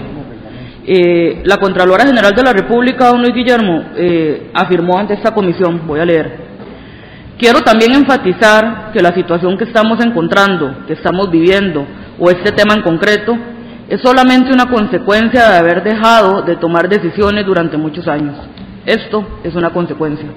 Quiero preguntarle, ¿cuál rol usted considera que jugó su administración en todo esto y si hizo usted todo lo que está al alcance para contrarrestar esta situación fiscal del país? Intenté hacerlo tanto como pude y que la situación con tanta contundencia planteada por la señora Contralora es cierta, sin duda lo es, y aporto para el expediente un libro que recibieron las señoras y señores diputados, titulado Los pueblos que no conocen su historia la repiten, en realidad la cita es, están condenados a repetirla, en donde desde el año 80 este tema del problema fiscal viene dando vueltas y viene dando vueltas en un proceso de ascenso en la gravedad del mismo. Entonces lo aporto para el expediente, por favor, para que conste eh, en el mismo. Gracias. Gracias, expresidente. Eh, la última pregunta que quisiera hacer en este primer bloque. La Tesorera Nacional también en esta comisión indicó que usted no tuvo conversaciones con ella nunca sobre el faltante de amortizaciones, pero que sí las tuvieron por el tema del flujo de caja. Incluso yo hice una intervención porque se estaba queriendo asimilar el concepto de flujo de caja al concepto de amortización de deuda y en esta materia tan delicadamente técnica es en estas confusiones donde se genera desinformación a la ciudadanía. Eh, en esa línea ya indicó que usted, al igual que cualquier otro expresidente, eh, conversó con los inversionistas institucionales. A mí me gustaría que nos contara brevemente en qué consistieron esas conversaciones. Sí, claro, una y otra vez, por lo menos en dos ocasiones, quizá tres, me solicitó eh, Hacienda que me reuniera con los eh, inversionistas institucionales, díganse, bancos del Estado, díganse Caja, díganse Instituto Nacional de Seguros, etcétera, para explicar la situación y interponer buenos oficios, tanto como fuera posible, para que ellos nos ayudaran con la compra de bonos en condiciones adecuadas. Nunca les torcí el brazo, nunca les di instrucciones para que cambiaran las valoraciones de riesgo que tienen sus eh, equipos mm, que hacen ese trabajo internamente en bancos e instituciones. Aquí el cariño que uno esperaría de parte de la comprensión de instituciones públicas eh, no se da por encima de lo que son los intereses institucionales. Hay leyes que tutelan la forma como se invierten los recursos públicos y por lo tanto nunca eh, impuse un criterio. Tanto así que la misma señora tesorera dice que eh, las condiciones que nos imponían al inicio, antes de las conversaciones conmigo, seguían siendo de corto plazo y de altos intereses después de hablar conmigo. O sea que en realidad esas, esas conversaciones trataron de facilitar al máximo ese diálogo y no imponer condiciones indebidas. Muchas gracias. Agradezco mucho la, respuesta que usted da y, y quiero que consten actas, porque aquí se ha colocado acá en la Asamblea Legislativa, y con este Parlamento, se ha colocado el malentendido que puede llegar a confundir nuevamente a la ciudadanía de que los bancos realizan colocaciones solamente porque el Poder Ejecutivo da la orden. Entonces que el Poder Ejecutivo le dice al banco coloque y el banco lo hace. Y no, no es así, ¿verdad? O sea, los comités de riesgo no son adornos y estos, estos bancos no, no realizan las colocaciones simplemente ante una petición del Poder Ejecutivo y esta respuesta de don Luis Guillermo Solís tanto como lo que la Tesorera Nacional afirmó aquí en comisión, creo que lo aclara bastante. Muchas gracias. En el uso de la palabra el diputado Gustavo Viales. Muchas gracias, diputada secretaria. Muy buenos días, señoras y señores diputados, señor expresidente de la República. Le agradezco su presencia hoy en la Asamblea Legislativa. Resumiendo eh, el inicio de su intervención, usted menciona de que recibió el país con un déficit fiscal de un 5%, el PIB, una situación que era heredada según su apreciación, se acentuó por declaraciones irresponsables de políticos que generaron incertidumbre en el mercado y que no permitió el canje de deuda. Ese fue el resumen de su intervención, pero también es importante agregar eh, sobre ese último punto de las declaraciones irresponsables, porque señor expresidente, usted recibió un gobierno luego del mandato de doña Laura donde se impulsó fuertemente una reforma fiscal y fue una fracción legislativa la que se opuso vehementemente a que esa reforma pasara y que usted no tuviera una situación heredada como tal. Fue también irresponsable las declaraciones de políticos que dijeron que en dos años no se necesitaban impuestos y fue también irresponsable el manejo de que en el primer presupuesto, a pesar de tener una situación heredada y un déficit fiscal ya comprometido, aumentar el presupuesto en un 19%. presupuesto declarado también ilegal por la Sala Constitucional. Usted indica que nunca le fue planteado el hecho del faltante financiero y que no conocían un monto único por el cual poder presupuestarlo. Pero también es importante acá dejar claro de que lo único que conocían cuando estaban haciendo el presupuesto para presentar este año era que estaban agregando menos recursos de lo que necesitaban. ¿Y por qué? Déjeme decirle, don Luis Guillermo, que en el presupuesto fue aprobado en el noviembre del año pasado y en diciembre ya esa partida había consumido el 50% de los recursos y en enero había consumido el 77% de los recursos. Es decir, no sabían cuánto era la magnitud del problema, pero lo único que sabían es que tenían que presupuestar menos recursos. Y por supuesto que en enero ya se, ustedes sabían, eh, sus ministros, sus viceministros, las personas técnicas del Ministerio de Hacienda conocían de que no les iba a alcanzar los recursos y que tenían que enviar a esta Asamblea Legislativa un presupuesto para aumentar la partida que no quisieron aumentar para poder atender y honrar las deudas del país. Ante esto, que usted está planteando, yo quisiera indicarle si se equivocó Helio Fallas a darle consejos a usted, si se equivocó en el manejo de la cartera del Ministerio de Hacienda, si tuvo una equivocación en enviar presupuestos incompletos a la Asamblea Legislativa, si se equivocó en asesorarle a usted en campaña de que este país no, no necesitaba discutir impuestos en dos años y si se equivocó en el trámite del último presupuesto de su gestión. Muchas gracias, señor diputado. A propósito de la larga lista de presuntas irresponsabilidades que usted señala, reitero nuevamente lo he dicho, en el sentido de que el gobierno actuó responsablemente, de manera oportuna, tratando de resolver los problemas heredados y que se generaron a partir de la coyuntura, que no todos ellos fueron heredados ciertamente, sino fruto de una estabilidad muy grande en los mercados. Eh, atiendo su señalamiento que también hizo don Luis Fernando, en el sentido de que hubo una oposición del Partido Acción Ciudadana a la propuesta fiscal de doña Laura Chinchilla, que yo apoyé. La apoyé con don Antón Solís, yo no era diputado y él tampoco. Y salimos a apoyarla y las consideraciones que tuvo la fracción fueron contrarias a esa opinión mía.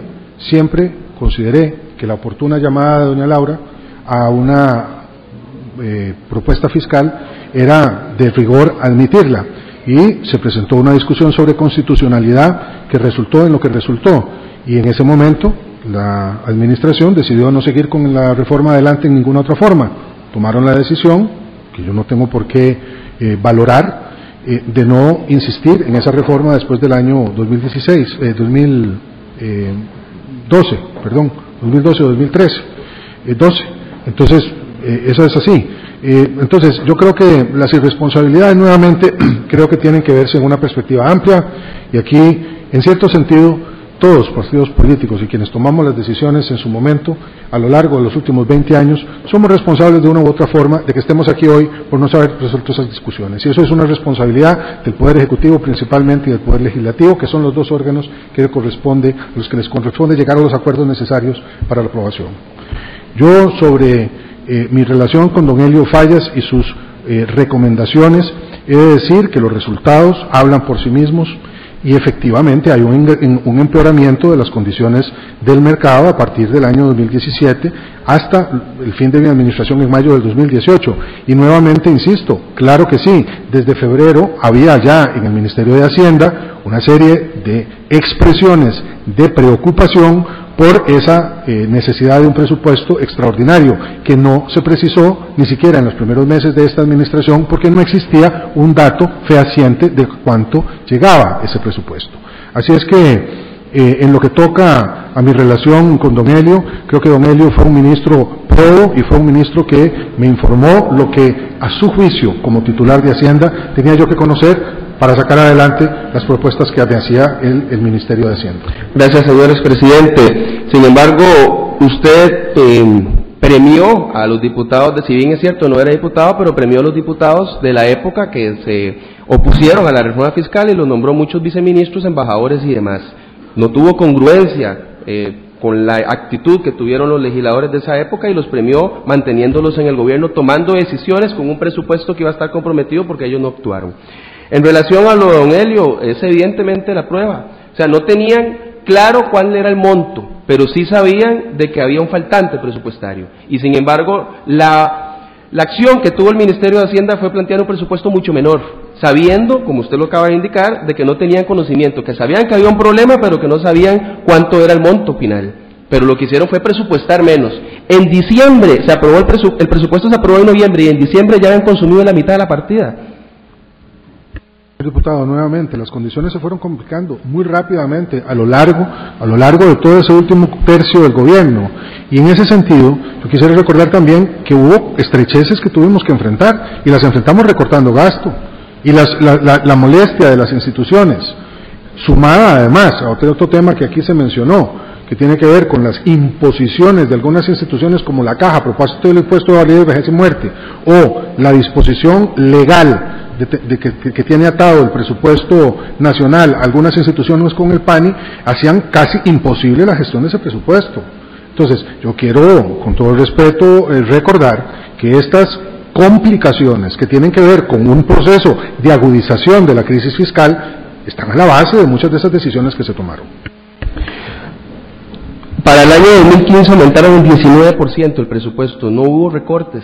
Aumentó un billón de colones el gasto público, sabiendo de que no estaban impulsando paralelamente ingresos nuevos por medio de una reforma fiscal y tomaron la decisión de aumentar en un billón de colones el gasto público. Pero en ese trámite de presupuesto, aquí mucho se habla también de una cadena nacional para alertar la situación a los mercados, pero usted también después, en la discusión de ese presupuesto en el 2015, salió con una conferencia diciendo que el presupuesto era absolutamente necesario y que no eh, soportaba mayor recorte. En esa cadena también usted calificó lo que decían las calificadoras del riesgo porque indicaba de que eso era normal, de que siempre cuando se tramitaba un presupuesto eh, de esta magnitud las calificadoras lo iban a ver mal, sin embargo usted lo pasó por alto. En el 2017 la tesorera dijo en el trámite de su último presupuesto, tesorera que usted también ascendió como viceministra, eh, de que estaba cubierta la totalidad de la deuda. Eso quedó en actas en la Asamblea Legislativa, de que estaba cubierta la totalidad de la deuda, aun cuando los diputados de Liberación Nacional le indicaban de que estaba presupuestando menos que incluso el año anterior pero sin embargo sostenían el criterio de que con eso era suficiente para pagar la deuda. En noviembre y en diciembre ya habían consumido la mitad de la partida. Algo aquí no calza, señor expresidente. Nuevamente, insisto, señor diputado, respecto de la cadena, bueno, primero, sobre el tema del aumento en, la, en el presupuesto del 2015, eso fue para atender deuda, eso no fue para gastarlo, el gobierno no se lo gastó en confites, como dijo un ilustre expresidente. Transmitieron un montón de plata a las universidades públicas y ascendieron las cargas de los trabajadores. Las, las, eh, los gastos del presupuesto del año 2016, del 2015, perdón, fueron esencialmente el crecimiento excesivo fue para pagar deuda que había que recoger de, gobiernos anteriores, que, se negoció en gobiernos anteriores. Tendrá que hacerlo también gobiernos más adelante con respecto a deuda que se contrajo en mi periodo y en el gobierno de don Carlos Alvarado. Así ha sido a lo largo de las últimas décadas.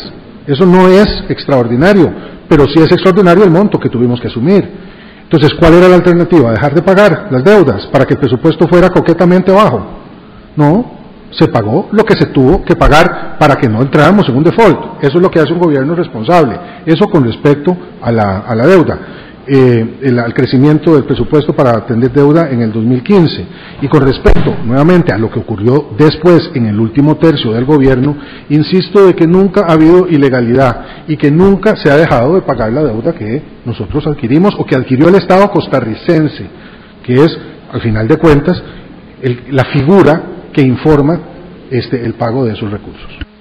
¿Cuánto tiempo le queda, señor presidente? Muchas gracias, señor diputado, señor expresidente. Gracias, diputado Viales. Vamos a hacer un receso de hasta cinco minutos para solventar ajustes administrativos logísticos en la parte eléctrica.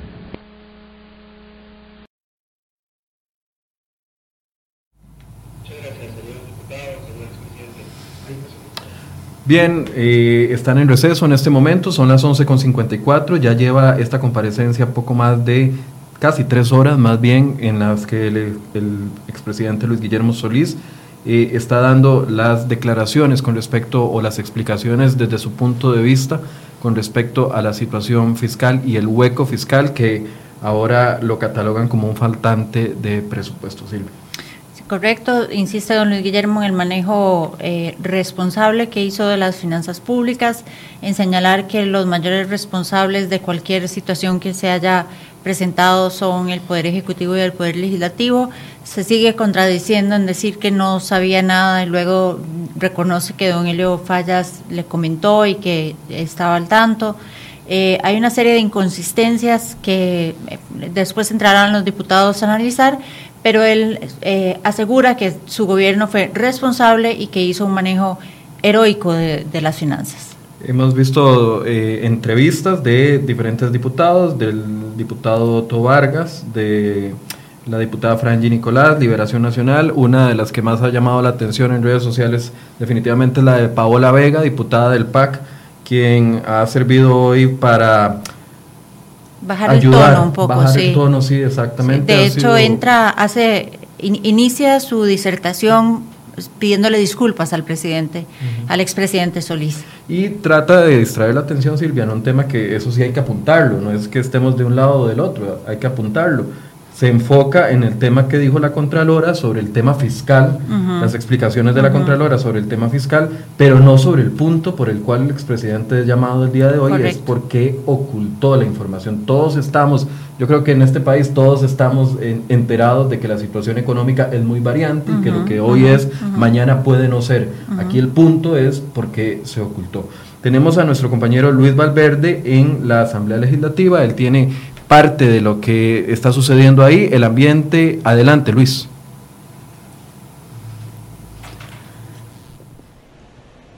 Bien, gracias. Casi tres horas eh, ha estado el exmandatario costarricense Luis Guillermo Solís al frente de la Comisión de Ingreso y Gasto Público, en donde es interpelado por el denominado hueco fiscal que quedó ah, después de su administración y al inicio de la actual.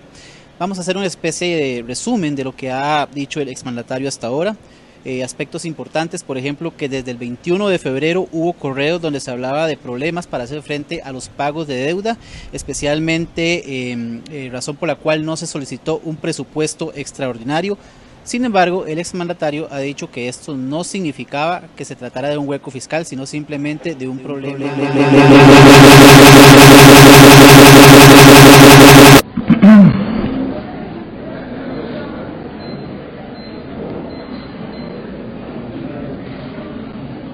Le pido a todos compañeros guardar el silencio respectivo y tomar su asiento para escuchar las preguntas de don Carlos. Gracias. Buenos días, don Guillermo. Sí, eh, igual que algunos de mis compañeros, yo no puedo dejar pasar por alto algunas de las explicaciones suyas hechas en el, la disertación que traía por escrito. Eh, Usted insiste en que su gobierno fue un gobierno muy responsable, pero además entre eso se queja de que había recibido un déficit fiscal en más de 5 puntos porcentuales del Producto Interno Bruto. a mí me parece de verdad, don Guillermo, que asusta que usted intente engañar a la gente como intenta engañarla diciendo eso. Su gobierno, don Guillermo, y usted particularmente, fuera de ser responsables, fueron uno de los gobiernos más irresponsables de los que la historia de este país tenga memoria. Usted como candidato, don Guillermo, eh, le dijo a los costarricenses que no se necesitaba un plan fiscal, lejos de lo que usted dijo aquí ahora, que sí se necesitaba, usted, eso no fue lo que usted hizo. Usted dijo que no se necesitaba un plan fiscal, que no se necesitaban impuestos, lo que usted necesitaba eran aplausos y votos que fue lo que finalmente tuvo. Además se dio el tupé, don Luis Guillermo, de decirle a los costarricenses que por dos años no íbamos a hablar de impuestos y que no íbamos a hablar de plan fiscal. Escogió a Helio Fallas, usted escogió a más de un economista, usted escogió a Helio Fallas, que no solo fue negligente, sino alcahueta con usted, y lo ayudó en la misma comparsa para decir que no eran necesarios los impuestos que el país podía sobrevivir en aquella ya difícil situación fiscal. A usted se le olvida, don Luis Guillermo, que durante los años del gobierno precedente al suyo, en los años de doña Laura, lo que se hizo fue luchar por tener un plan fiscal cuando todavía estábamos a tiempo para rescatar a este país del desmadre social y económico que estamos viviendo hoy. Juan Carlos Mendoza, eh, presidente de la Asamblea Legislativa de su partido y la mayoría de los miembros de su eh, bancada legislativa se opusieron ferozmente, absurdamente, con argumentos irrisorios al plan fiscal de doña Laura. Usted lo primero que hizo, don Luis Guillermo, que dice que usted estaba muy de acuerdo con doña Laura, lo cual me parece a mí que es falso. Usted lo primero que hizo cuando llegó al gobierno fue nombrar a Juan Carlos Mendoza como embajador de Costa Rica en la ONU. Lo premió Luis Guillermo. Por eso falta la verdad decir que usted eh, estaba eh, de acuerdo con doña Laura, si más bien lo que hizo fue premiar a los que estuvieron en contra de ese plan fiscal. Años después lo acompañaría en aquella vergonzosa asamblea de la ONU cuando Costa Rica se levantó para acompañar a Venezuela y a otros eh, países del ALBA.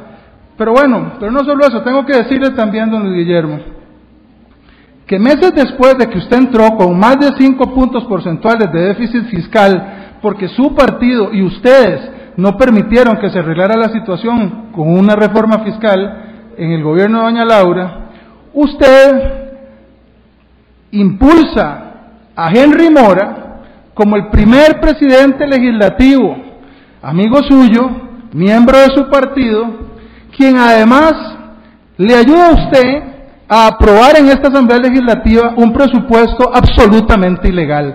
No solo fue ilegal, fue inconstitucional. No sé si usted recordará que la Sala Constitucional así lo declaró.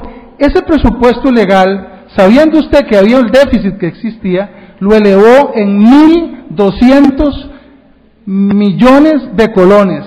Es decir, un billón doscientos millones de colones, don Luis Guillermo. De manera que usted no puede decir... No, no se preocupe. Debe ser lo único que no es culpa suya con respecto a la situación que estamos viviendo. Don Luis Guillermo, realmente sus actuaciones fueron irresponsables y sus escogencias fueron irresponsables. Usted escogió un grupo de irresponsables para que manejaran las finanzas de este país. Ahora nos acaba de decir, ya le quitó el adjetivo de heroico al manejo de las finanzas públicas que usted hizo. Eso me alegra. Y al hueco fiscal no le llama hueco fiscal, le llama faltante de recursos. Yo quisiera preguntarle puntualmente, si para enero de este año usted era consciente de que existía ese faltante de recursos que impedirían el, que impedirían el pago oportuno de la deuda interna de este país.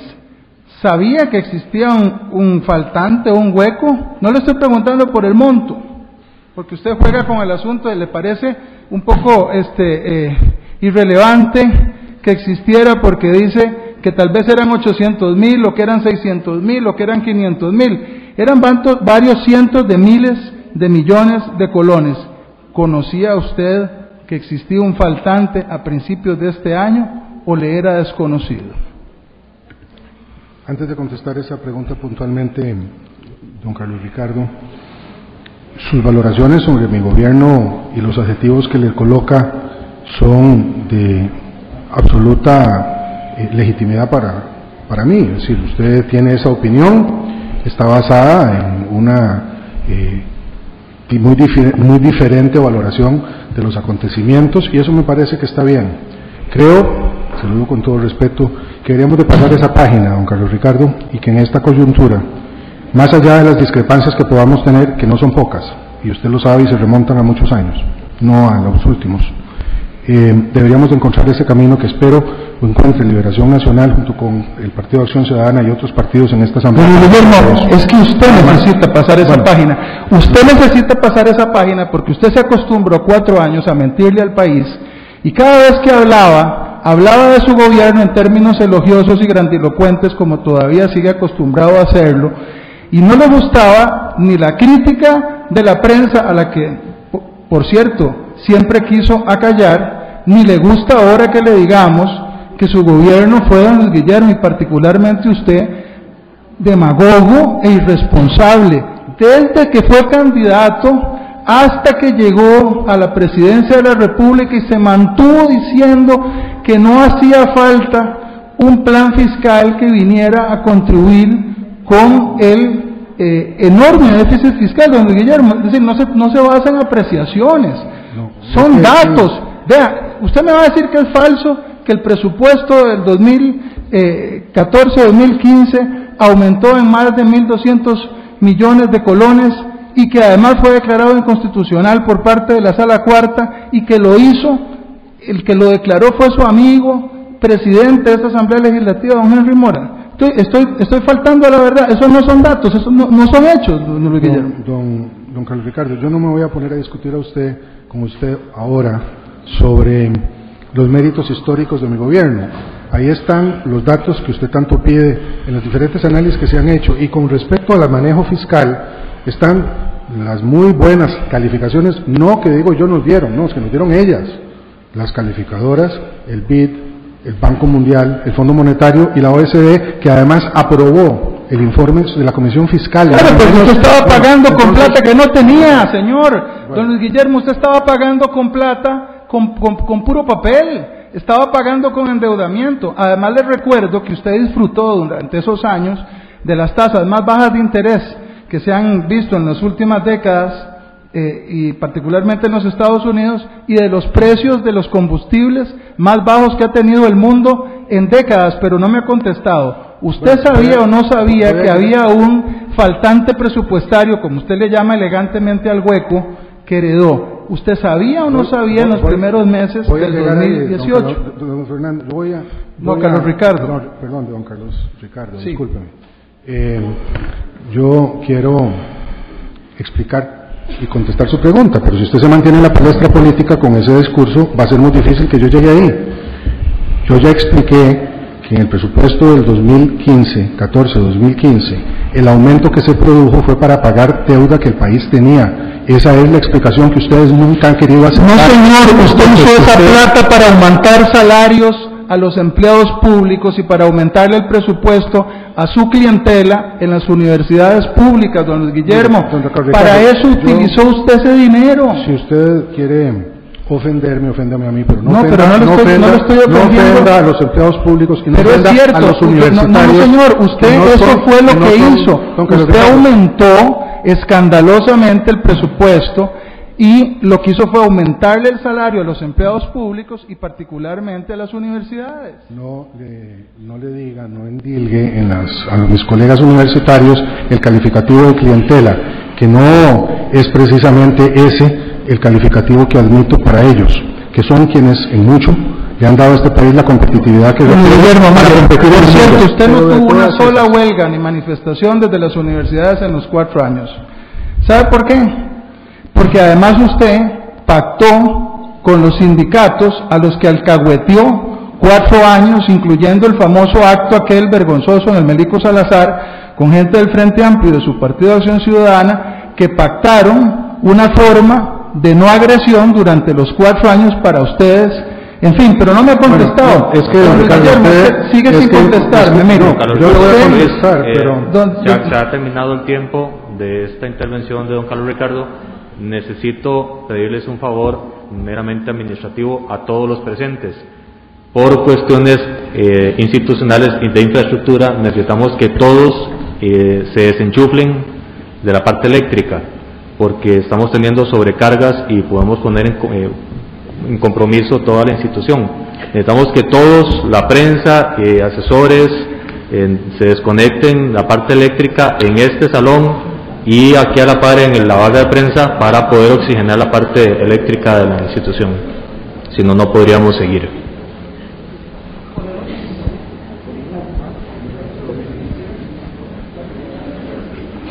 Nos están haciendo la alerta, la parte técnica que todos necesitan desconectarse, por favor. Si no, vamos a tener que posponer la audiencia y la idea es seguirla por la cantidad de compañeros diputados que están apuntados. En consonancia con eso, le pido a los sugieres nos ayuden a confirmar que no haya nadie conectado a los enchufles para poder asistir en la parte técnica. Desde ya, gracias.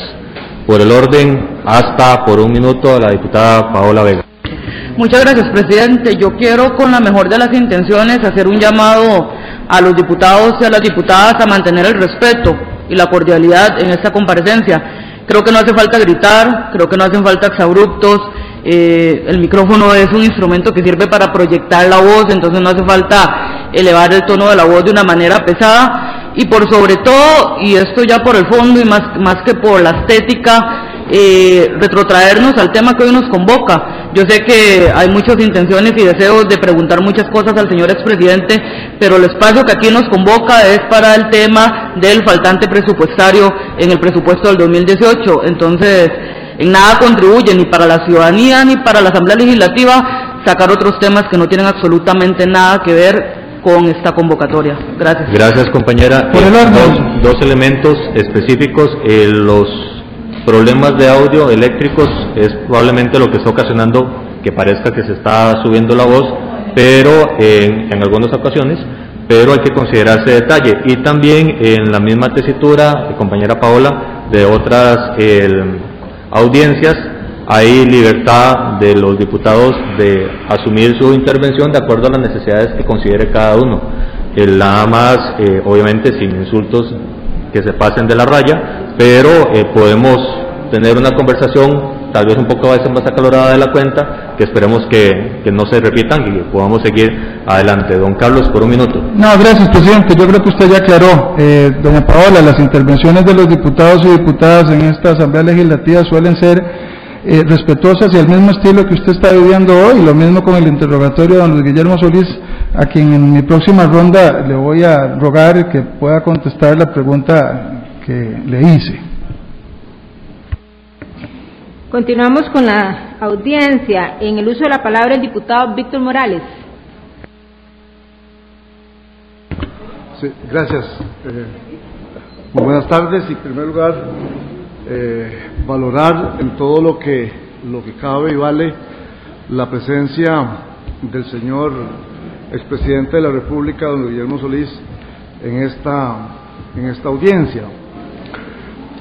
Yo realmente, cuando se planteó la, la posibilidad de la convocatoria del señor expresidente, pues tengo que decir que estoy en el grupo de diputados que me pregunté si era pertinente, si realmente habían eh, razones para que justificaran la eh, invitación, la convocatoria de, de, un expresidente en términos generales y del señor expresidente don Guillermo Solís de manera, de manera particular.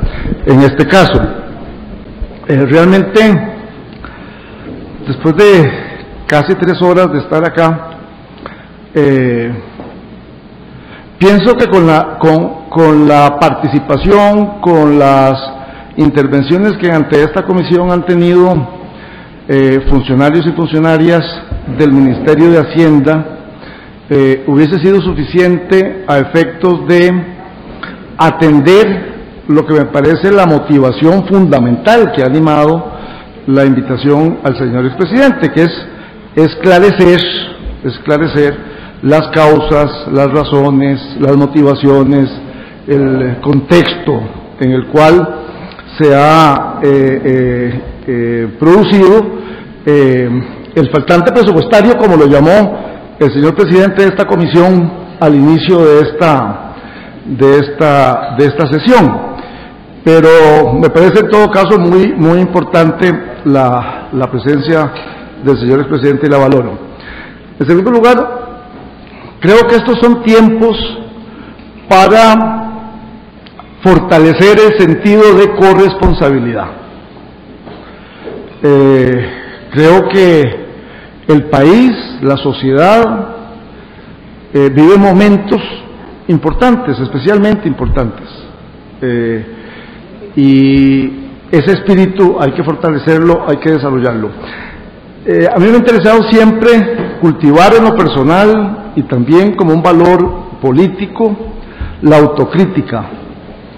Y en el Partido de Acción Ciudadana y en la fracción de la que me honro formar parte, eh, promovemos ese, ese, ese valor, ese principio. Eh, y en esa lógica, tengo que decir, a propósito de las referencias que se han venido haciendo aquí durante la mañana, que yo no comparto la decisión que en el 2012 varios diputados y diputadas de la fracción del Partido de Acción Ciudadana tomaron en ese momento votando en contra de la iniciativa fiscal del proyecto de ley eh, que intentaba resolver en ese momento el tema fiscal y que, como lo ha dicho aquí el expresidente Solís, contó con su apoyo y desde luego que contó con el, el apoyo y el impulso entusiasta de don Otón Solís Fallas en ese momento. Y, y, lo digo así, con todas sus palabras, me parece que ese fue un error. Eh, y lo hemos dicho algunos de nosotros, incluso en algunas intervenciones en el, en el plenario. Y con ese espíritu es que creo que tenemos que mirar eh, hacia adelante y asumir las responsabilidades que todos tenemos. En esa línea, lo he dicho muchas veces, eh, valoro y reconozco el papel que la fracción del Partido de Liberación Nacional ha asumido en esta coyuntura histórica para resolver eh, el tema fiscal a través del proyecto de fortalecimiento de las finanzas públicas, el papel que ha asumido la fracción del Partido Unidad Social Cristiana, el papel que la misma fracción del Partido de Restauración Nacional ha asumido cuando apoyó y respaldó la vía rápida para que avancemos en esta, en esta dirección. Y creo que eh, a pesar de que hayan manifestaciones de, algunos de sus diputados de no apoyar la votación eh, final del expediente, eh, sí adoptar una actitud constructiva. En ese sentido, Quiero llamar la atención que en estos días, desde luego, revisando posiciones que hasta hace muy pocos meses tuvo el ex candidato presidencial y diputado de ese partido, Fabricio Alvarado, impulsando y respaldando una reforma eh, fiscal, sería muy importante, muy importante verlo, verlo, eh, ver esas posiciones a la luz y en la, y en la coyuntura en que hoy estamos y asumir ese, ese sentido de, de corresponsabilidad con las tareas y con las cosas que nosotros tenemos en esta, en esta asamblea. En ese marco es que creo que cuando ponemos en el, en el balance las motivaciones para que el señor expresidente está acá, que es la hipótesis de que es eh, corresponsable o que tuvo decisiones eh, políticas, eh, en el marco del proceso de una decisión para que se diera el faltante presupuestario que hemos hecho referencia aquí, mi conclusión, como lo he dicho explícita y expresamente, es que no tiene ninguna responsabilidad, es que no participó de manera directa, en, en una decisión de ese tipo. Y lo digo desde mi experiencia como, como ministro en varias ocasiones, en donde el presidente de la República no incide, no participa no tiene una relación al detalle en este tipo de, decisiones. En ese sentido, es que a mí me, interesa, don Guillermo, profundizar un poquito en eso. Usted lo dijo acá, no, no tenía conocimiento directo, no participó en reuniones eh, en que se planteó el tema explícitamente en relación con estas medidas y para decidir que se actuara de esa manera, pero sí me, me gustaría pues que usted pudiera profundizar un poquito en ese tema, ¿verdad? ¿Cuál, cuál fue su papel eh, directo en, este, en, las decisiones que condujeron a lo que hoy es objeto de estudio e investigación por parte de esta comisión en relación con lo que eh, se ha planteado aquí como un faltante presupuestario. Muchas gracias, señor diputado ratifico ya lo que ya dije. Si he de eh, referirme al mal llamado hueco fiscal y si conocías de su existencia en los términos en que esta ha sido definida en esta comisión, la respuesta es no. Pero lo que más me, me, me requiero trasladar, y lo hago nuevamente con todo el respeto, es que este tema es un tema de conocimiento público y general de hace mucho tiempo. Todo él, no solamente una parte, lo que tiene que ver con ingresos, también tiene que ver con gasto público, tiene que ver con los efectos que tiene el país por el endeudamiento creciente. Vamos a concluir, por ejemplo, que el gobierno de doña Laura fue irresponsable por pedir los eurobonos, de los cuales se benefició el Estado costarricense bajo mi administración. No, lo hizo y lo hizo muy bien. Y de la misma manera actuaron otros gobiernos para paliar la crisis, no resolverla en el momento en que tuvieron que asumirla. Allí hay discusiones que supongo que van a salir a la luz sobre gobiernos que pudieron haber aumentado desproporcionadamente el déficit en algún momento, contratando miles, si no decenas de miles de empleados públicos en, un, determinado momento. Pero en general, las administraciones tenemos que responder por el, por el beneficio superior del Estado y lo hacemos como podemos, con los recursos que tenemos. Por eso es que es tan importante que se apruebe el plan fiscal ahora, porque ya no hay otra posibilidad de hacerlo de manera adecuada. Entonces, efectivamente, uno discute sobre esto como presidente de la República, trae el ministro de Hacienda a sus técnicos para que hablen con uno sobre los presupuestos y los faltantes, pero no de la manera como se definen aquí. El Ministerio de Hacienda no se sienta con los faltantes a contemplarlos. Activan sus, procesos de negociación en la compra de bonos, hablan con las instituciones, hablan con los mercados, resuelven a partir de ello y los números que nos traen se modifican. Ya yo lo he dicho en algunos momentos, pero para quienes no tienen la experiencia, y lo digo por los ciudadanos y ciudadanas que nos miran, de cómo esto funciona, hay momentos en que se llega al fin de la quincena sin que se tenga todavía el jueves en la noche de la quincena que se paga el viernes los recursos necesarios para pagar salarios. Y cuando uno oye a funcionarios del Ministerio de Hacienda que lo llaman contentas o contentos, diciéndole que lo último que falta ya para resolver el tema de la quincena son 30 mil millones de pesos, porque han logrado gestionar, después de una sequía en los mercados, en las subastas, de hasta 200 mil millones de colones en cuatro días, uno se da cuenta de la magnitud que tiene eso. Pero esto no es extraordinario, esto lo han hecho todos los gobiernos. Ahora, esto no se sabe, el público no tiene por qué saber eso. Yo estaba enterado de esos procesos, por supuesto, acabo de decir que participé para buscar salidas que nos permitieran resolver los, los asuntos de corto plazo. Así es que, señor, así es.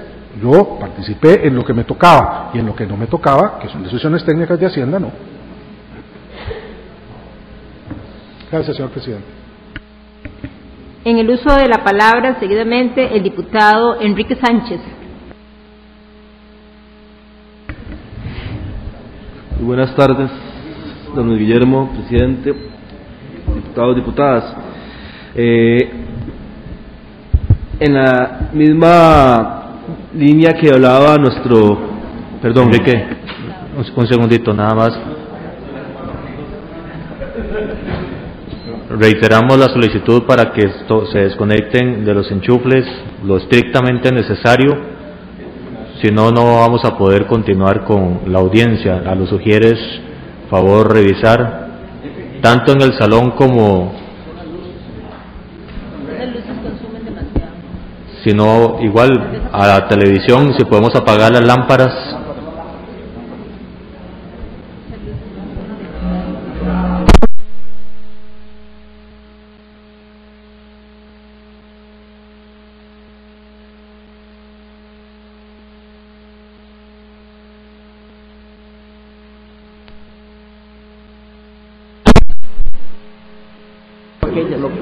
está chupando son, los reflectores.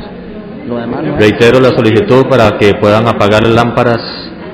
Entendemos la necesidad de televisión, pero vamos a tener que apagarlas. Receso de cinco minutos para solucionar el tema.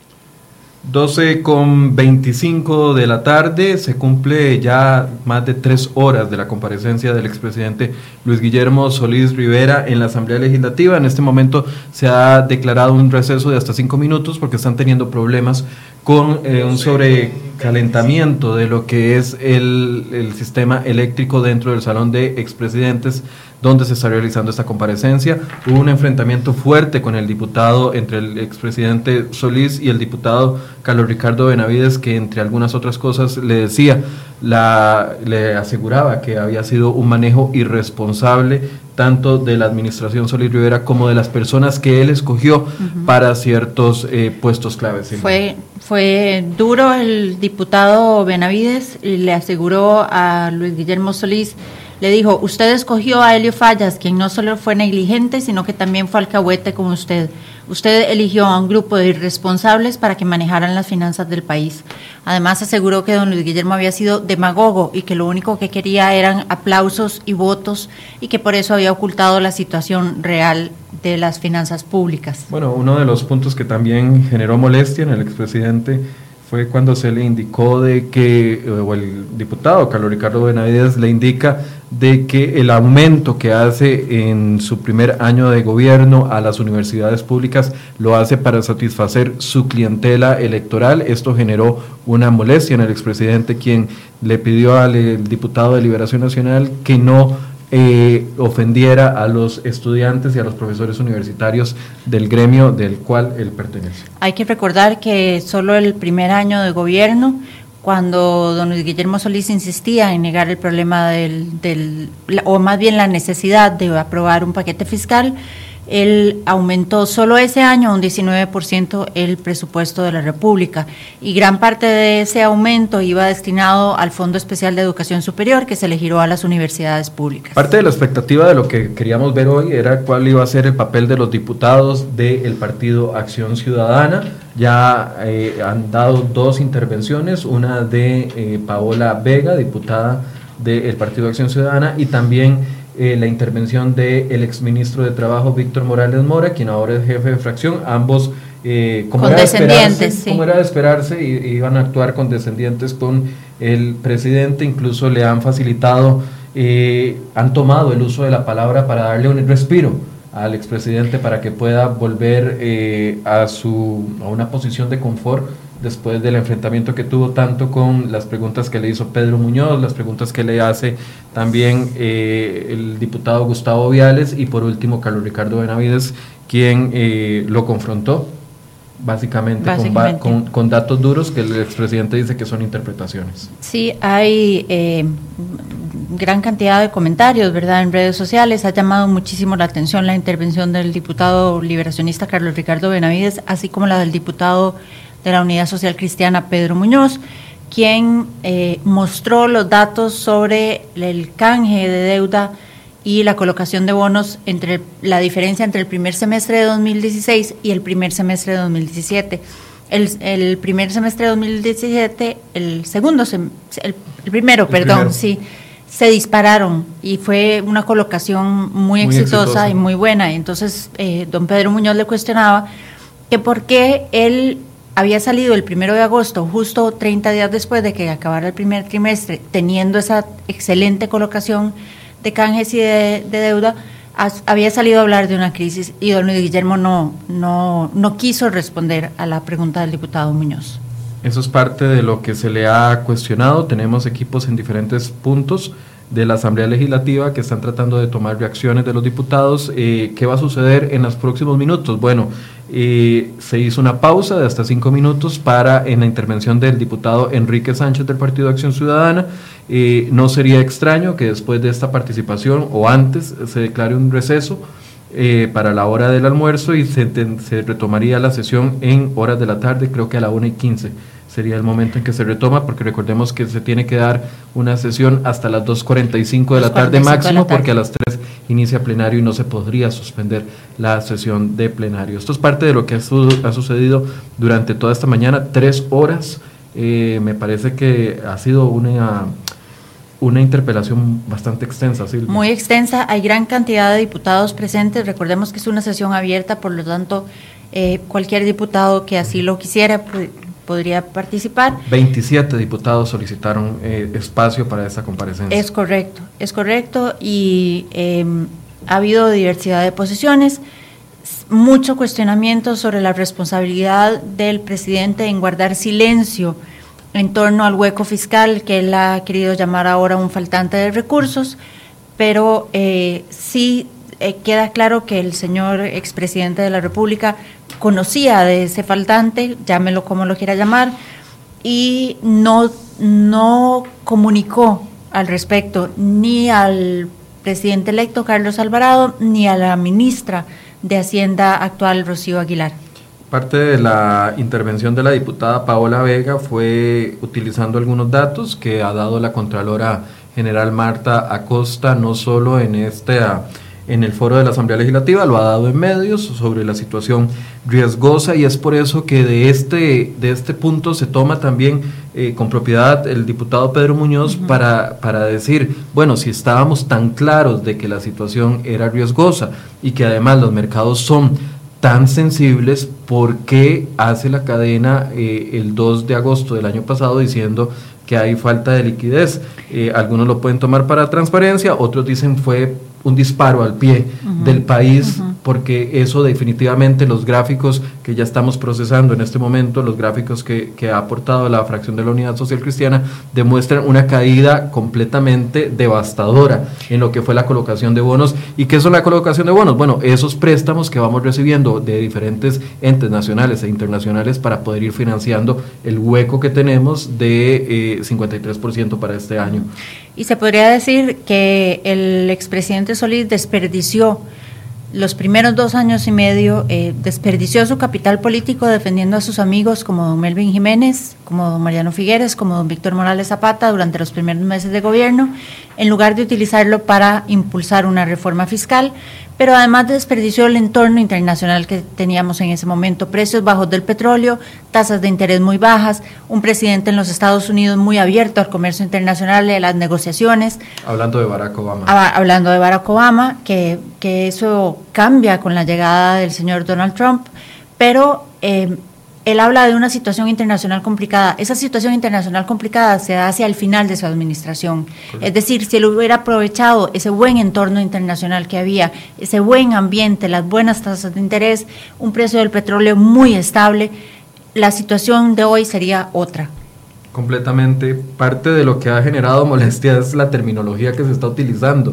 Sí. Eh, aunque sabemos que a los amigos que nos siguen, que son seguidores del PAC, les molesta que se hable de un hueco y no de un de una faltante presupuestario, pues bueno, así es como se ha entendido en los últimos días y esta es otra, otra interpretación que hace el PAC. Un faltante presupuestario, pues bueno, es un faltante presupuestario que no se reportó eso es punto número uno, muy uh -huh. importante. No se le reportó al presidente Alvarado, no se le reporta a la ministra de Hacienda y esto no había sucedido antes. Es que aquí hay que poner las cosas en, en su justa dimensión. Ni siquiera se reporta en el informe que se presenta a la Asamblea Legislativa. Bueno, recordemos que hizo un informe de 50 mil 50 páginas. En 50 mil páginas no, cabía, no había espacio para una línea que dijera por cierto, se nos olvidó o no queremos presupuestar. presupuestar. esto, no queremos reflejarlo durante antes del 8 de mayo para que sea problema del próximo gobierno. Es un disparo al pie que también se hace el Partido Acción Ciudadana. Totalmente, mismo. porque el, posiblemente no previeron ganar las elecciones al momento de tomar esa decisión. Recordemos que el panorama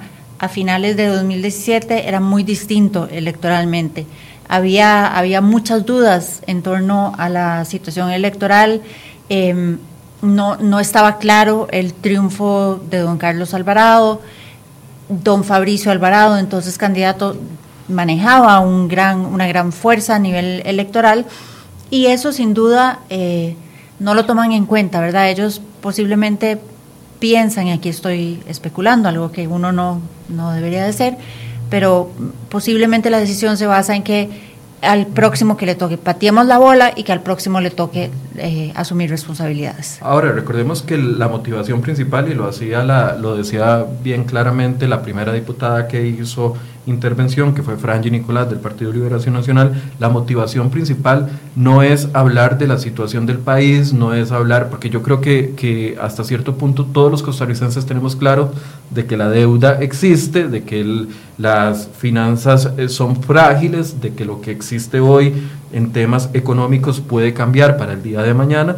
pero aquí lo que se le está cuestionando es por qué no avisó de ese presupuesto extraordinario. Incluso el diputado Viales hace eh, da dos datos muy importantes. Habla que para el mes de noviembre del año anterior ya se había consumido un porcentaje importante y que para diciembre, Silvia, ya no tenían presupuesto. Ya no Entonces, tenían presupuesto. Es, es inaudito pensar de que un gobierno como la Administración Solís, con tanto profesional, que existe dentro del Ministerio de Hacienda no pudo haber previsto en campaña electoral la situación que estaba. Ellos lo sabían y decididamente Recordemos además que la entonces tesorera nacional fue ascendida al cargo de viceministra de Hacienda, es decir, ella sabía de esa situación, no sabemos si no la comunicó o si la comunicó y no trascendió a más. Y, y, ese punto es importante porque había un conocimiento interno de la grave situación y desde ya enero se sabía que se iba a necesitar más dinero prestado para poder cubrir ese hueco, aunque no les guste, lamento decirlo, pero para mí sí. es un hueco fiscal, eh, se da esta situación de que no quieren comunicarlo. Y aquí es donde entra el debate. ¿Fue una decisión política, fue una decisión estratégica de campaña electoral o fue una decisión, como eh, decía usted, que no lo dice usted Silvia, lo ha dicho muchísima gente, incluso algunos diputados en la intervención de hoy, la, la decisión de ocultar la situación se pudo deber al tema político, pero también al tema electoral o al tema de dejar buenos resultados, aunque después esos resultados no fueran sostenibles ni siquiera, ni siquiera un mes, ¿verdad? Sí, tal vez vamos a hacer eh, una actualización de, de la situación en carretera por los manifestantes que siguen apareciendo en ciertos puntos del país. En Quepos, en el puente del río Paquita, hay un bloqueo. En Buenos Aires, sobre la costanera Barrio Santa Marta, también hay un bloqueo, al igual que en Puerto Cortés, sobre Ruta 2. En la entrada a Ciudad Quesada hay cerca de 200 personas manifestándose, así como en Río Claro sobre el puente del río Lagarto. Eh, la misma situación se tiene en la ruta 32 sobre el puente del río Danta y en Orotina en la ruta 27 en el kilómetro 53. Recordemos que hoy ha sido un día, aunque los sindicatos han indicado que hoy continúa la huelga, lo cierto es que eh, en menor grado llamaba la atención a algo, es que durante todos estos días se mantuvieron los sindicatos eh, con un campamento permanente en los alrededores de la Asamblea Legislativa y hoy mágicamente desapareció ese campamento, día en el que llega el presidente a quien el, diputado Carlos Ricardo Benavides incluso eh, le cuestionaba su cercanía con los sindicatos. Así es. Y eh, bueno, la comisión que interpela al expresidente de la República, Luis Guillermo Solís, acuerda tomar un receso hasta la una de la tarde. Así que vamos a detener esta transmisión aquí y en horas de la tarde la retomaremos para que ustedes estén al tanto de todo lo que sucede. Muchas gracias por acompañarnos en Enfoque CR hoy.